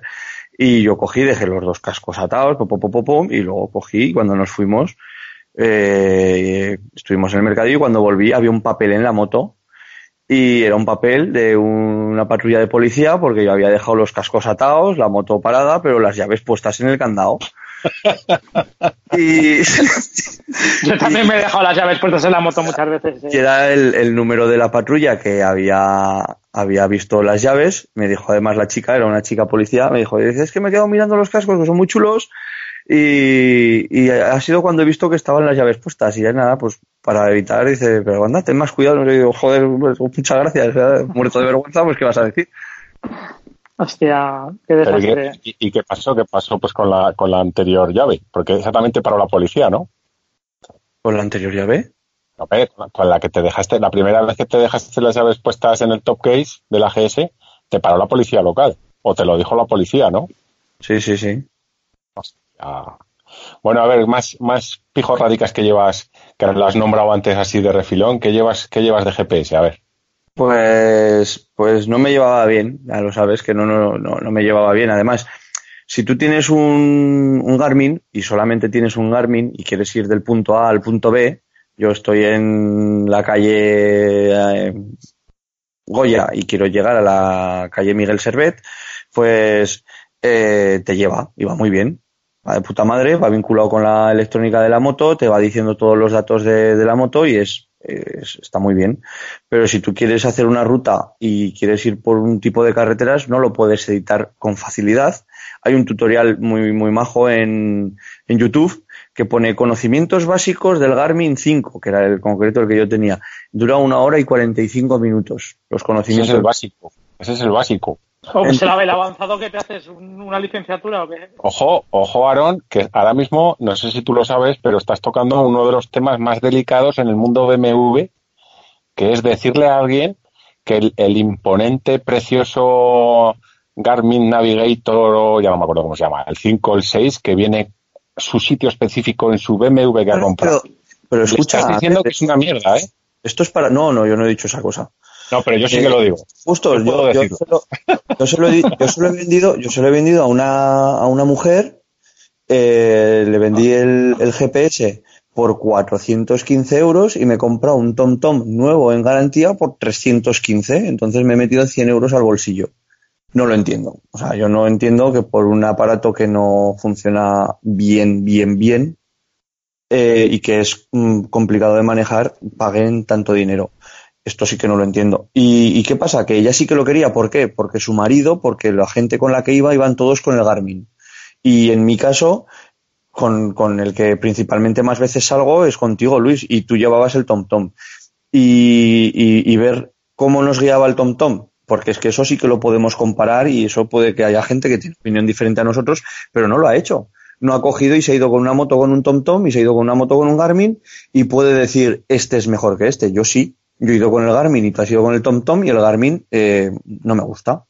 No Bueno, de hecho, de hecho tú las principales, a ver, yo yo lo tuve porque yo lo compré nada más comprarme la, la K y me duró una semana, una semana o lo que fue mejor dicho, me duró una salida. lo tuyo, lo tuyo fue más, más, más radical porque tú no lo llevabas en la moto, no, la moto no te la vendieron con el GPS, te lo compraste y lo vendiste a la semana. No, bueno, yo yo ya había tenido Garmin y la experiencia con el Garmin no era buena. Lo que pasa que claro, como te compras la moto, tiene el hueco, eh, la puedes dejar en la gasolinera. La, el hueco para eso es, Sí, no, no, sea, a ver, es un cuadro de mandos, o sea, es, es, es muy... De exactamente. todas maneras, Entonces, yo es que TomTom es TomTom, porque yo, yo soy también de TomTom, ¿eh? No tengo el de moto, pero de todos los navegadores de coche que he probado, macho, es que es el que mejor va. Ni Google Maps, ni absolutamente nada de nada de nada. O sea, es TomTom. No, no me digas por qué, pero es que va bien. Pues, pues eh, a lo que a lo que voy, un, un GPS que además lo digo porque aquí también lo hemos hablado más de una vez y hay gente, no es que se ofenda, pero claro, después de gastarse 500 o 600 euros que vale el Garmin 6S, pues que le digas que es una patata en comparación con un GPS que vale 350, pues parece que le ofendes. Pero yo y, recuerdo no, y no vale 300, y, eh, 315 y no vale 315 euros porque buscamos un modelo tal. No, es el, que tienen. Es que so- solamente tienen uno, no tienen más. Bueno, tienen, tienen otro más, pero bueno, no, no. Pero yo, yo recuerdo haber ido contigo, yo con el TomTom y tú con el Garmin, y yo recuerdo que tú me decías, oye, es que no distingo la línea entre la carretera y el campo. O sea, no, no sé si voy por la carretera o voy por el campo. No le han dado, no, no han pensado bien el contraste de colores para que se vea nítidamente eh, la carretera. No, no está bien hecho. A no ser que vayas con, con el- la ruta creada y que vayas todo el rato con la línea azul de, de la trayectoria, Claro. no, no está bien hecho. Eso, eso sin, sin, sin decir que como le dé un poquito el sol, ya la has cagado, porque es una pantalla. O- Hablamos si quieres- del, del O si 5. quieres ponerte un TomTom al lado de un Garmin y os ponéis los dos a escribir, quiero llegar a tal sitio y a ver quién es capaz de escribir en la pantalla táctil del Garmin y quién es capaz de escribir en la pantalla de un TomTom y que lo comparen y, y que nos digan, a ver, hostia, pues el que me diga que eso va mejor en Garmin, eh, ese, ese chico no es crítico, esa persona no, no, no, no. Estamos, eh, ojo, hay que, hay que matizar. Está- Estamos hablando del, del Garmin, del Navigator, eh, sino el 6, que es el último, que se ha mejorado bastante, bastante. El 5 es el que teníamos nosotros. Sí. Entonces, eh, eh, ese, para el que no lo sepa o el que no lo tenga, si todos nos acordaremos de los primeros smartphones que tuvimos que había que apretar la pantalla para que pulsar el- la letra, que normalmente cuando apretabas a, a pulsabas la que no querías, pues eh, en el Garmin hasta hace cuatro días, bueno, que de hecho el Es 6 el- es el top, Es el Para tope que, de todo el gama. mundo, para, que no, para que todo el mundo nos entienda, es la pantalla táctil de un cajero automático. Exactamente. No hay mejor definición. Pero, pero incluso las del cajero automático van mejor. Así que, que eso. Bueno, y a ver, ¿y qué más cosillas has cambiado en la moto? Porque claro, yo recuerdo que has cambiado también el top case, ¿no? Bueno, el top case no, el, la No. maleta lateral. Lo que hice, lo que hice fue cambiarle, el- hacerle el brico de los bombines. Exacto. Eh, eh, puse porque, claro, eh, Gibi te vende su llave de Gibi y haciendo un pequeño brico y teniendo unos conocimientos un poquillo pícaros de mecánica, siendo un poquillo habilidoso y con las herramientas adecuadas, pues haces una pequeña modificación de los bombines y puedes abrir con tu llave de BMW las tres maletas y con la misma llave abres las tres maletas y no tienes que llevar dos llaves, solamente llevas tu llave de BMW y nada más. Y aparte lo que hice fue pues que la R1200G se lleva una maleta lateral que no recuerdo si es 48 o 58 litros la lateral. ¿Tú lo Sí. recuerdas? En teoría sería la pequeña. Porque además era Creo- la más pequeña son- de las dos. No, creo que son 58 litros la, la grande y, y 48 la lateral pequeña. Bueno, eh, para no meter la gamba no voy a hacer litros, ya los he dicho. Sí, pero bueno, es, es Eh, la maletera- todo el mundo la nos maleta entiende. del- La- Chicos, la maleta que va chicos. en el lado del escape es Chicos. estrecha. chicos, ¿Sí? que hora, nos vamos. 30 hora 35, ¿eh? Bueno, Ah. esto, esto, escucha, el Voy becario que lo corte. El becario que lo corte.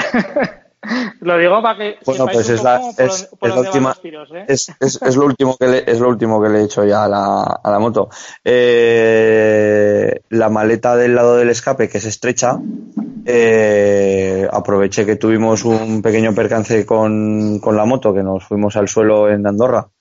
Eh, cambié la rueda delantera de la moto, eh, llegamos a 50 100 metros del taller y antes de prácticamente entrar en la primera rotonda, yo no tuve sensación ni de entrar en la, en la curva. La moto pues llevaba parafina la- el neumático, estaba bastante sucio y nos fuimos al suelo. Entonces la maleta se arrastró un poquito y como yo soy muy tiquismiquis, pues puse a la venta las dos maletas laterales y por un poquito más de dinero que puse yo, eh, es que son cosas BMW. O sea, tú vendes las cosas BMW casi al mismo precio que las has comprado.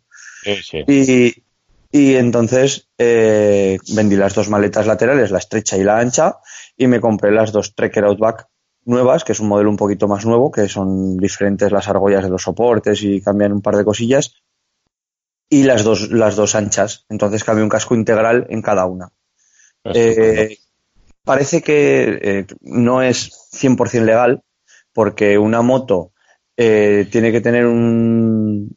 puede sobresalir desde su eje central 50 centímetros a cada lado, las maletas, y en concreto estas se van a, a un metro 09, es decir, sobresalen 9 centímetros más de la cuenta. Vamos, que la próxima vez que te pare la policía, aparte de decirte lo de las llaves, te... No he tenido, no he tenido ningún problema, no he tenido ningún problema con esto, con lo de las maletas, me han visto circular y no me han dicho nada. Y para que, para sembrar la duda, voy a dar el dato de que si tú pones las dos maletas de, de Gibi en una R1200 GS Adventure y lo mides, eh, mide eh, 103 centímetros. Voy a hablar en centímetros.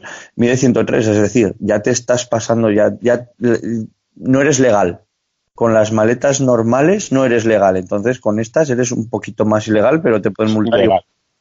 Bueno, yo, que si te sirve de consuelo, yo también soy un ilegal. Llevo la tercera luz de freno, bueno, tercera no, la segunda luz de freno en el top case que no está homologado. Que Claro, es cojones. frente a altura. Pero bueno, pero bueno, pero bueno. ¿Eso sale de la casa así o no?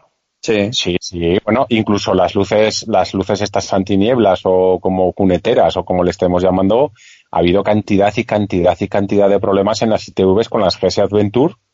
Ahora ya no lo sé, pero hasta hace Pero cuatro se, se días. supone, se supone que las originales estaban homologadas, las que no te homologaban, a mí me ha pasado, ¿eh? De ir con la, yo, yo las llevo puestas pero sin enchufar, sin ningún tipo de cable, solo postureo. Y ir a mirármelo el tío de la, de la ITV y decirme los sentinelas, y digo, no, no, digo, no están enchufados. Y de mirarlos así y decir, ah, es verdad.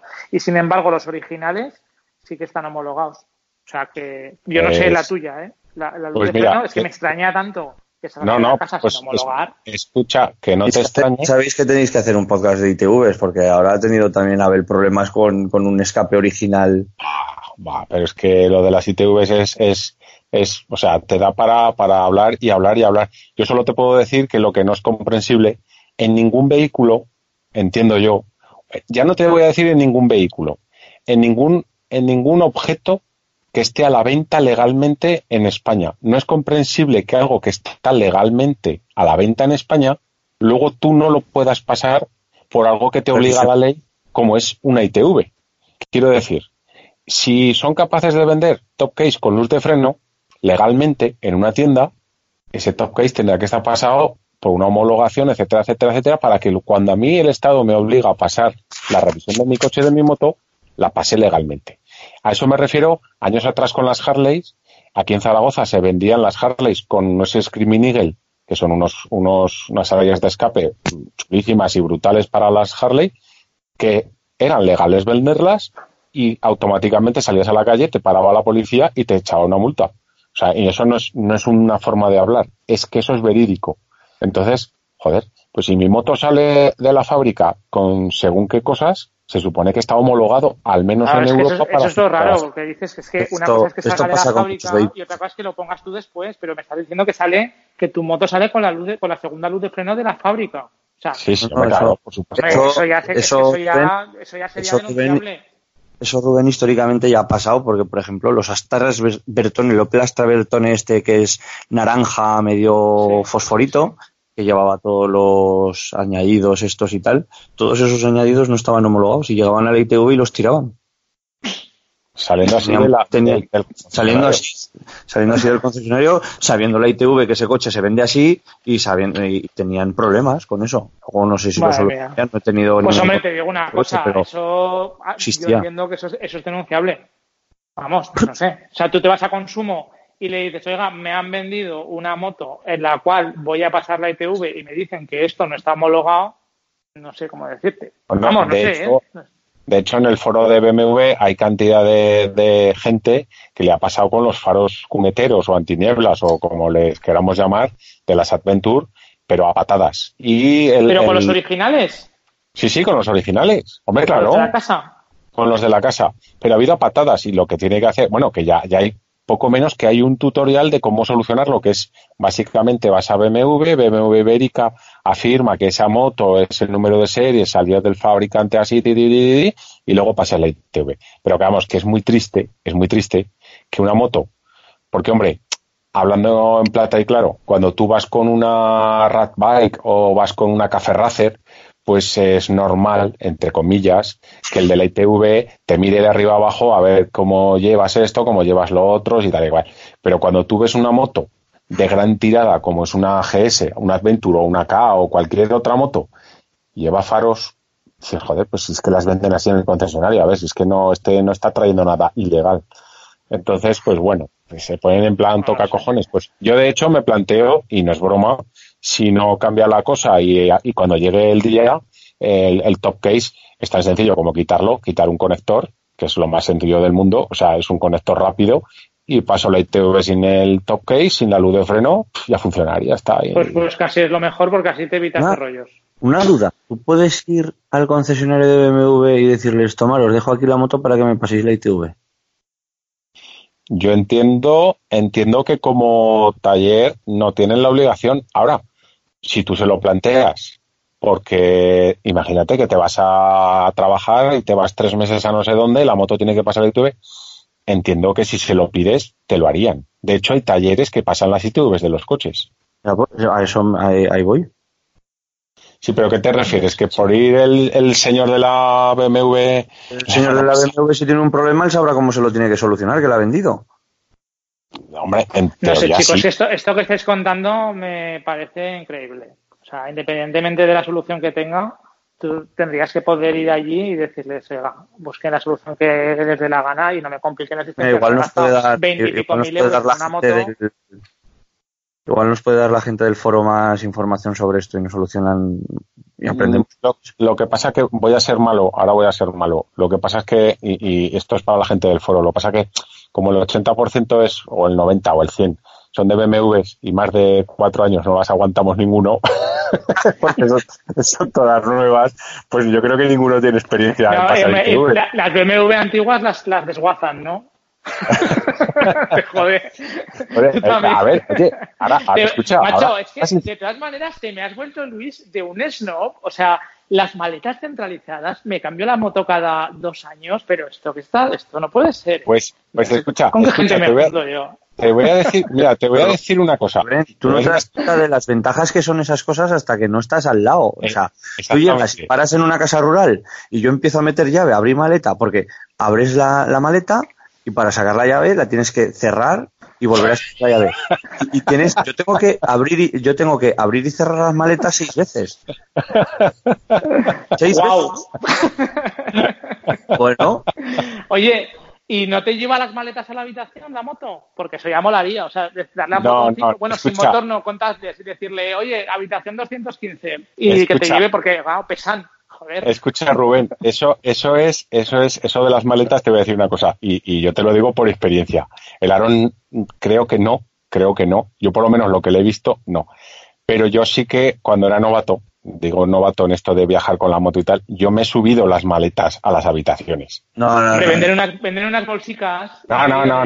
Sí, Lo claro, claro. Es que te llevas, te llevas solo la bolsa interior. Lógico, hasta que te das cuenta de que eso de subir las maletas a la habitación, o sea, dices, pero a ver, he estado haciendo, bueno, creo que contigo, Aarón, en el viaje a Galicia, yo me subía las maletas a la habitación, creo. Sí, tú sí, y yo también, porque yo no, yo íbamos dos personas en, en una Hornet con unas, con unas maletas laterales Gibi V46 y en, en, en 46 litros yo metía mi equipaje para los cuatro, los cinco o los seis días que nos íbamos y, y Noemí metía en el otro en la otra maleta metía su equipaje, es decir, en, en dos maletas laterales metíamos todo y teníamos que meterlo pero como un auténtico Tetris y, y tenía no ahí no había ninguna mochila ni había ningún nada o sea Wow. iba todo a presión y te tenías que subirte encima de la tapa de la maleta para cerrarlo y ahora lo que llevo es dos, dos baulones y un top case enormes y llevo las maletas estas las bolsas que mucha gente conoce de de Decathlon que son de 20 litros tipo bolsa de deporte valen nueve pavos me parece cada una o menos o menos y, y lleva dos bolsas Noemí, yo hago dos bolsas yo y caben perfectas en las maletas laterales. Pero ¿qué me estás contando? ¿Que un tío con una Venture Triple Black, Claro, claro. Super Pata Negra Edition, no lleva las bolsas interiores de BMW que valen casi y las- 200 euros? Y las maletas originales, porque me gustan más estas. Qué barbaridad. Esto, esto, estoy- yo estoy echando aquí de menos a la Velaco. O sea, esto no puede ser. O sea, esto es que os estoy oyendo hablar y estoy pensando, digo, la gente que escuche el podcast va, va a flipar, o sea, está pensando, pero esta gente. Falta la Velaco, falta la Velaco Pues, para escucha, dar Pero, pero es que la- lo dice, lo dice como totalmente- nos está tratando o sea, de caprichosos un tío que alquila una caravana para irse de vacaciones y ya está mirando para comprarse una.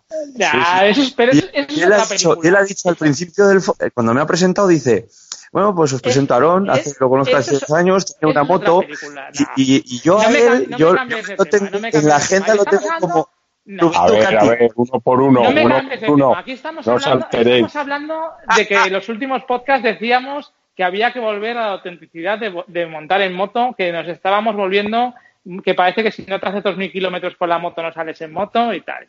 No me volváis loco que aquí os habéis vuelto aquí no. muy pejilleros. O sea, esto no puede ser.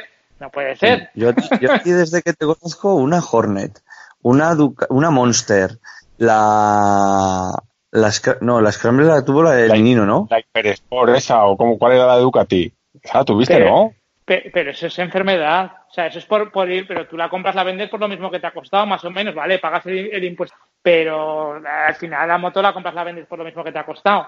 Pero estamos hablando de otra cosa, macho. Estamos hablando de que, hostia, eh, son motos que valen mucha pasta, que no sé cómo decirte, que cualquiera que, que oiga el podcast, seguramente hay mucha gente que tiene BMW, pero habrá gente que tenga motos normales. Y cuando se oiga hablar de que se cierre centralizado, que si no sé qué, que si no sé cuántas, van a decir, pero estos tíos que están montados en el dólar aquí o no, es un poco la no, percepción. sí, ¿Sabes hombre, sí, ¿Sabes un escucha. poco por dónde quiero ir, no? La- la que no todo, el mundo, no todo el mundo tiene una moto de veintipico mil euros. Pero escucha, y, y ahí, y eso sí que no lo voy a defender. O sea, tú te puedes ir a donde quieras de ruta y puedes ser igual de feliz que yo con una moto de 3.000 o de 4.000 o de 10.000 y no hace falta tener una BMW para ser motero ni para disfrutar, ¿eh? O sea, cada uno es feliz con lo que tiene. En eso estamos de acuerdo. Mira, dos cosas. Eso- en eso estamos de acuerdo. Eh, uno, ninguno de aquí nos sobra el dinero, pero sí que es cierto que cuando tú vas por la carretera, ¿qué te, qué te cansas de ver? No, no es porque Aaron tenga la GS, pero yo me canso de ver GS. Y la GS no, no, no está el modelo económico y el modelo guay. Es que la GS empieza en ¿cuánto empieza una GS? ¿En 18 o 19? Pero que las GS que vemos 17, 18. La Adventure creo que es en 17, 18.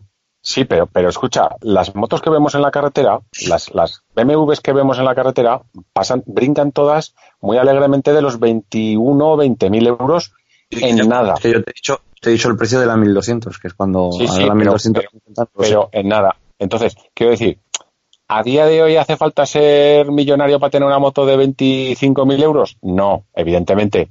Hay que tener una economía solvente porque, claro, luego vienen las revisiones, luego vienen los cambios de rueda, etcétera, etcétera, etcétera. Ese es el punto uno que yo iba a decir. Y el Luego punto dos, también, Escucha, y el punto dos es no ser snob ni ser pijo, como lo queramos llamar, pero sí que te digo una cosa, que cuando conoces, por ejemplo, que la pantalla, y, y- y, vale, estamos hablando de cosas que están en motos de veintitantos mil euros, pero cuando tú llevas una, una moto que la pantalla se sube y se baja, para la mayoría, es una gilipollez, es una chorrada, es una tontería, es un no sé qué, pero cuando la has probado dices, hostia, qué bien.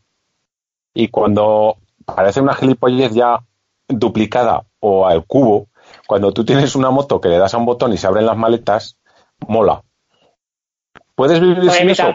voy a invitar a hater. No, no. voy a- o sea, próximo- lo tengo clarísimo. El próximo episodio, hater, pronúnciate. O sea, Ah, Bueno, te quiero pero invitar, te escucha, quiero aquí. pero a ver, a lo- escucha, a lo, a lo que voy, a lo que voy. El, el secreto de que las maletas se abran y se cierren, pues seguramente es la pijotada que tiene, que tiene BMW, que recuerdo que las tienen las Goldwing.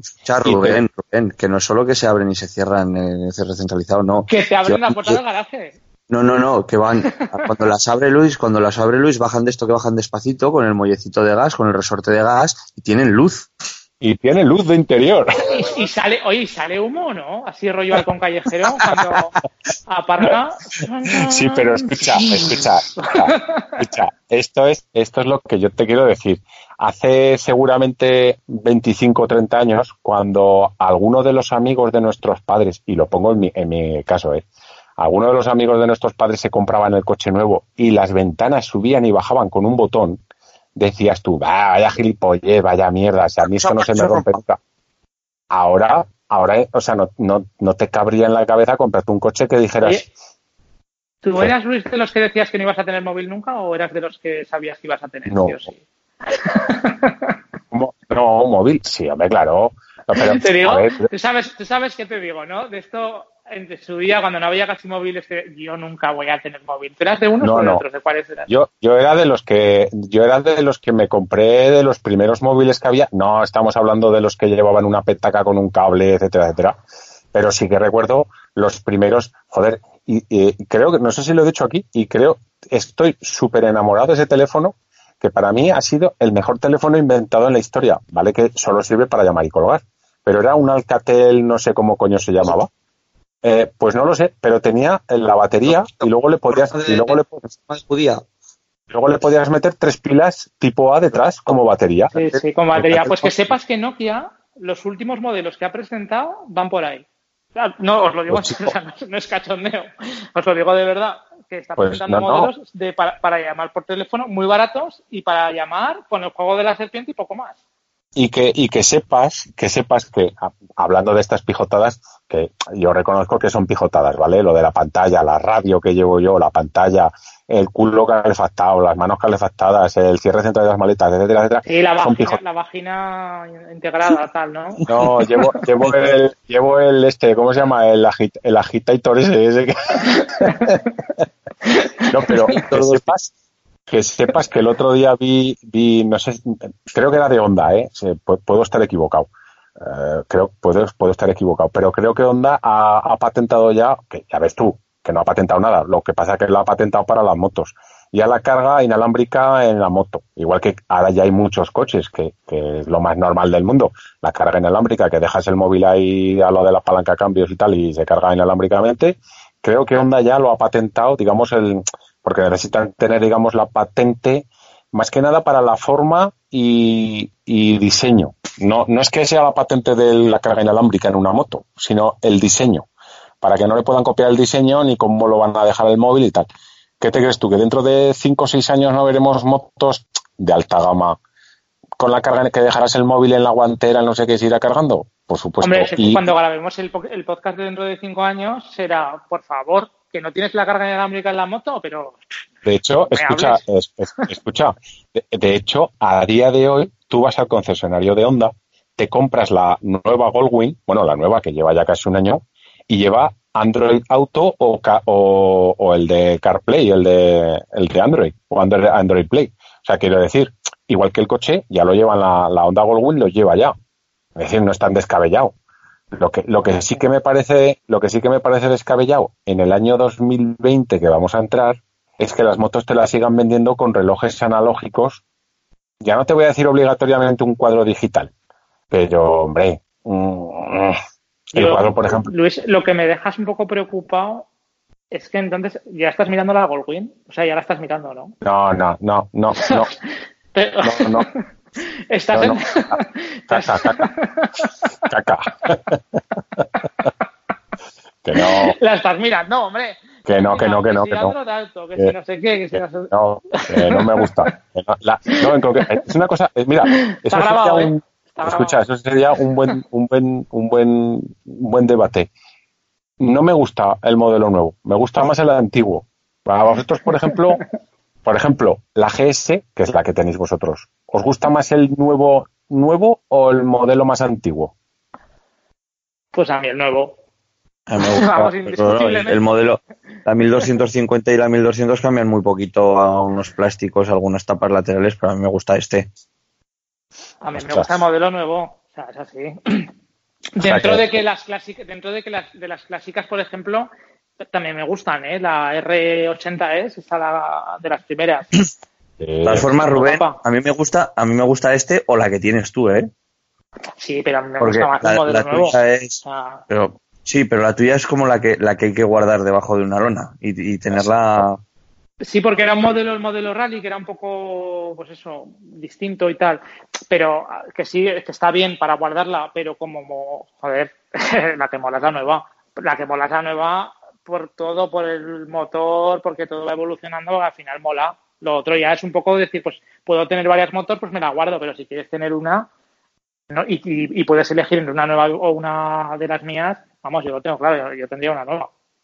bueno, pues que, que, sepáis que es casi casi seguro que tanto la nueva tuya como la tuya como la mía, mm, creo que al paso que vamos van a ser eléctricas. ¿eh? Me huelo, me huelo, me huelo que, los tiros van a ir por ahí. Me huelo. Por cierto, no sé si lo sabes, yo que, a ver, no es que esté metido todo el día en internet, pero me gusta alcahuetear muchísimas cosas. ¿Sabes quién está haciendo un long way down? No, up, nuevo. Sí, sí, lo están haciendo el Charlie eh, Brookman este y, el, y, sabes, con qué motos las están haciendo? He oído que con eléctricas, pero no sabía si era un fake o, o es, pues verdad, o sea, son pues, eléctricas. Pues lo están haciendo con las Harley Davidson nuevas eléctricas, tú. Qué bueno. atento, atento que BMW es lo que creo, ¿eh? Creo.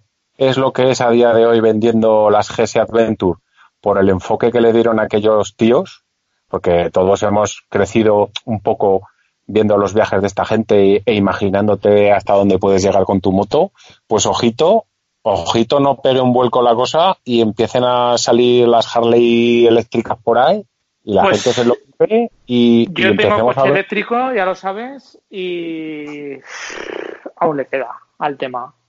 A día de hoy aún le queda al tema. a una moto eléctrica con una autonomía, pero claro, estamos hablando, un coche no tienen autonomías de 300 kilómetros, lo van a tener una moto. Claro, y luego ¿cuánto tiempo te pegas cargando? ¿O es que llevas en el vehículo de apoyo baterías extra que coges y le cambias una batería por otra? No sé, no sé. Yo eso cuando lo leí, que lo, creo, no sé dónde lo leí, en Facebook o alguna, algo que lo ponía. Yo pensé que era un fake por eso, porque no me cuadraba mucho. No sé, cuando lo pongan a ver qué, a ver qué, cómo lo hacen. Oye, yo, eh, creo que ha llegado a su, a su, fin. Sí, creo que tendrías que, yo creo que tendrías que decirle al becario, es que Aaron, tenemos un chaval que trabaja por horas Le, le, pagamos, le pagamos, pero por media jornada. Lo que pasa es que el chaval trabaja por horas y lo tenemos de becario. Entonces es el que nos organiza un poco el tema y nos corta y pega los, las tomas falsas y todo eso. A ver, no, trabaja mucho editando, ¿eh? también te lo digo. No, no trabaja menos que la pata un banco, pero bueno, en fin. y eso, que igual igual sería conveniente hacerlo en dos partes, pues así tenemos ya... No, no, no, no. no. Nos ha quedado claro, pues si le preguntas a todo el mundo y te dice que ah, no hay problema, que la gente se lo va O sea, se monta en el coche, luego lo para, luego sigue. Yo hoy os he ido yendo en el coche yendo a trabajar, luego me he puesto unos, unos cascos y he estado mientras estaba haciendo cosas, hago dos y es, eso. Lo único que falla, que eso es mío en, en, mi, en mi teléfono, que cuando lo dejas, lo proteges y lo vuelves a abrir, tienes que saber en qué minuto te has quedado, porque si no, no, te encuentras, o sea, no, no guarda, no se queda Pero Eso es porque, ¿con qué aplicación escuchas los podcasts? Eh, con ninguna, con la página. Claro, es que tienes que, suscribirte al feed del podcast con alguna aplicación que habrá gratuitas, imagino, para Android, entonces eso ya lo solucionan. Porque la página web sí que. Pues eso, eso igual puedes poner alguna aplicación de estas en, el, en Telegram. Pues, es que hay mogollón. Yo te recomiendo, para no complicarte la cabeza, porque sí que lo que dice Rubén, hay un montón de aplicaciones, pero un montón. Yo te recomiendo la que yo uso, que engloba todos los podcasts, a lo mejor no son todos, pero básicamente el 80% de los podcasts, y es la más sencilla, la más fácil y la más intuitiva, que es Google Podcast. es, gratis. Es, gratis, es como si te instalas Google Fotos, para que nos entendamos. Ahora Google, ahora Google también vas a ver los podcasts que yo escucho. Mm, eh, y, espérate que pongan espérate que pongan cámaras en las motos. no, pero, pues eh, hoy, hoy, me ha pasado una cosa que se lo he dicho a Bea, he flipado. Nos hemos ido de excursión y he cogido romero del suelo, ¿vale? Para trasplantarlo, para ponerme una. para hacer una maceta de romero. Calla, calla. Llego a casa, pongo la televisión, abro YouTube y me sale de los, de los vídeos sugeridos cómo trasplantar. Le digo a Bea, digo, te lo juro, digo, estoy flipando. Estoy flipando. O sea, ¿qué probabilidades hay de que? No, no, no, ¿no viste, Rubén? ¿No viste, Rubén, el enlace que puse el otro día de qué sabe Google sobre mí? No, no lo vi, no. Pero vamos, pues, por ahí los tiros, ¿no? Ponte YouTube, ponte YouTube y pones qué sabe Google sobre mí. Hay un vídeo del hormiguero, que es un pequeño reportaje que pusieron. Y para que te hagas una idea, así en datos y números, eh, de uno de los periodistas del equipo, eh, de seis meses de su vida, le mandaron 25 gigas. Bueno, eh, que sepáis que sepáis que podéis descargar, hablando de, motos y más, eh, que sepáis que podéis descargar vuestra actividad entera en Google. Ahí tengo por ahí un enlace que te lo dejan descargar y es interesante e incluso para todos que yo creo que yo creo, eh, creo que casi todos utilizamos Google Fotos, pues claro, todos tenemos la cosa de que yo soy el primero, ¿eh? Yo me fío completamente de Google Fotos en el sentido de que hago una foto y me da igual si a los cinco minutos mi móvil se pega a fuego, se me quema, se me rompe, esa foto la tengo guardada. Bueno, pues que sepáis que hay un enlace para descargaros en zip todo el archivo de Google Fotos que tenéis. pues como te pirateen la cuenta, te va a echar unas risas de cojones, porque todo el historial de búsquedas, todas las fotos... Pero, a ver, yo, yo ahora mismo, mira, yo ahora mismo estoy hablando en un cuarto, que los que habéis estado en mi casa lo conocéis, que es donde tengo el ordenador, y me regalaron por, por ser, mira, Aaron, por ser tener más puntitos que tú en lo de que hablaremos creo algún día de eso. Creo que, creo que he pisado el acelerador un poquito. Además, vilmente, con un truco que he descubierto y no te pienso descubrir. ¡Ay, qué perro! ¡Qué cabrón! Bueno, pues que a lo que ya se lo diremos otro día a la gente. El caso es que tengo aquí a mi lado, que ya llevo un par de meses usándolo, bueno, usándolo, un Google Home Mini de estos que me lo regalaron. Que es el asistente este de Google que tienes ahí encima de la mesa, que le dices no lo voy a decir porque se pone en marcha, pero ok, no sé Alexa. Eh, no, Alexa no, ese es el de Amazon. Ah. Pero, eh, quiero decir, eh, cuando tú lo instalas, le estás dando permiso, hay un botón físico que le puedes, digamos, capar el altavoz, el micrófono para que no te escuche las conversaciones. Claro, puestos a pensar, dices, muy bien, y si ese micrófono no llega ni, o sea, si ese botón realmente no llega ni aparte, pero bueno, sí que cuando lo instalas, Que, oj- ojito, eh, con, con la historia. das- que... das permiso, das permiso a que todo lo que se oye en esta casa se queda grabado en los servidores de Google, no con la intención de esto, sino con la intención de mejorar tu servicio hacia ti. Bla bla bla bla bla bla bla. Yo también O sea, soy ¿y de la quién, parte. tiene, y quién tiene acceso, quién tiene acceso a eso? Es la pregunta. Eh, pues mira, eh, me imagino que, que todo Dios o al que le interese. Lo principal serán las marcas comerciales, estoy seguro. ¿Cuántas veces eh, habéis Pague, por esa información. A ver, ¿cuántas veces, por ejemplo, vosotros mismos lo podéis hacer? Eh, vosotros y los que nos escucháis, ¿cuántas veces estás, por ejemplo, si tú coges el móvil, lo tienes encima de la mesa y empiezas a nombrar la marca de un coche o la marca de un móvil que quieres mirar o no sé qué, te empiezan a salir los banners y las primeras opciones en el MediaMar del teléfono que estás mirando. Eh, Sí, sí. El auto, el coche, o sea, Trasplantar planta de, de Romero. Que es que ya te Exacta. digo. O sea, que es que ha sido. Vamos. yo parto de la base de que dices, vale, eh, ahora llega un chino, por poner un ejemplo, o un talibán, en no sé qué otra parte del mundo, y coge mi historial de Google Fotos y, oh, oh, oh, está viendo la comunión mía con mis sobrinas, las fotos de la playa de no sé qué, cuando he ido con la moto. A mí, chico, realmente, hombre, evidentemente el que tenga fotos comprometedoras de cualquier aspecto de la vida, ¿Recordáis, ¿Recordáis la aplicación esta que, que te haces una foto, un selfie y te haces viejo? sí, eso era para copiarte las, el- los esa- biométricos. Esa, esa aplicación es rusa y es para un programa de reconocimiento facial. Y por medio de esa aplicación llegaron a encontrar un niño que estaba desaparecido eh, hacía no sé cuántos años y al hacerse el selfie saltó la alarma. Sí, pero bueno, vamos a ver. Tanto, tanto Aaron, creo que tú lo tienes, yo lo tengo, y, y Rubén hace ya tiempo que lo tiene en los iPhone. ¿Cuántos usamos el desbloqueo por huella en los teléfonos? Yo no lo uso. Bueno, pues, pues yo sí que lo uso y Rubén seguramente también. Pues, hace ya tiempo que se descubrió que había un hackeo de las huellas digitales por de los servidores de no sé qué, de patatín y pototón. A ver, Mi hijo me dijo, yo mi tengo hijo- el móvil- mi hijo me dijo yo el tengo otro el día móvil- con siete años. Me dice, papi, dice, ten cuidado, ¿dónde pones el dedo? Porque he visto en YouTube que si pones el dedo encima del celo, luego te pueden poner eso en el en la esto y tal. o sea que un crío con siete años que no tiene ningún tipo de maldad, aunque un hacker, pues yo qué sé, Pues claro, saber joder. Sí. O sea, es, es que es, Yo, yo además es que me, me hizo gracia porque esto salió en lo de bricomecánica, que había gente que decía, yo llevo el móvil en el top case, yo llevo el móvil encima, porque si me accidento y se rompe no puedo llamar, porque si lo llevo detrás y la moto se va lejos, no puedo ir andando hasta la moto porque si me he lesionado, porque no sé, qué, no sé cuántas. Me habría gustado saber cuántos de ellos no tienen un patrón de desbloqueo para poder llamar a algún... Pero, o sea, no, no puedes. O sea, si alguien quiere Sí. utilizar ese teléfono, no puede acceder al AA llamar ni nada de eso. O sea, si realmente Pero lo que yo quieres- creo, a ver, yo creo que más, a ver, además esa era una cosa que, que me- se me quedó grabada. Yo creo que más iban los tiros, creo, ¿eh, Aaron? Iban los tiros Para en poder el llamar de que, para poder llamar tú. Sea, tú te das un piñazo con la moto y, y estás un si poco... tú- y si no, tú, tú no puedes llamar, ¿cómo van a...? ¿Sabes lo que te quiero decir? O sea, no. Sí, hombre, eso está claro, eso está claro. Hombre, estaría bien que todos los teléfonos tuvieran, bueno, pues yo por ejemplo en el mío a- eh, hay un, digamos, una opción que es un SOS. O sea, que tú predestinas, no sé qué, tampoco te puedo decir muy bien cómo se hace porque tampoco me paraba a mirarlo, pero no sé qué cómo hostias es que con la pantalla bloqueada, digamos, hay una opción de SOS. Entonces, eh, hace una llamada automática al número que tú hayas marcado. Puedes marcar al 112, como que puedes marcar al de tu mujer, al de tu pareja, al de tu trabajo, al de yo que sea, lo que tú quieras.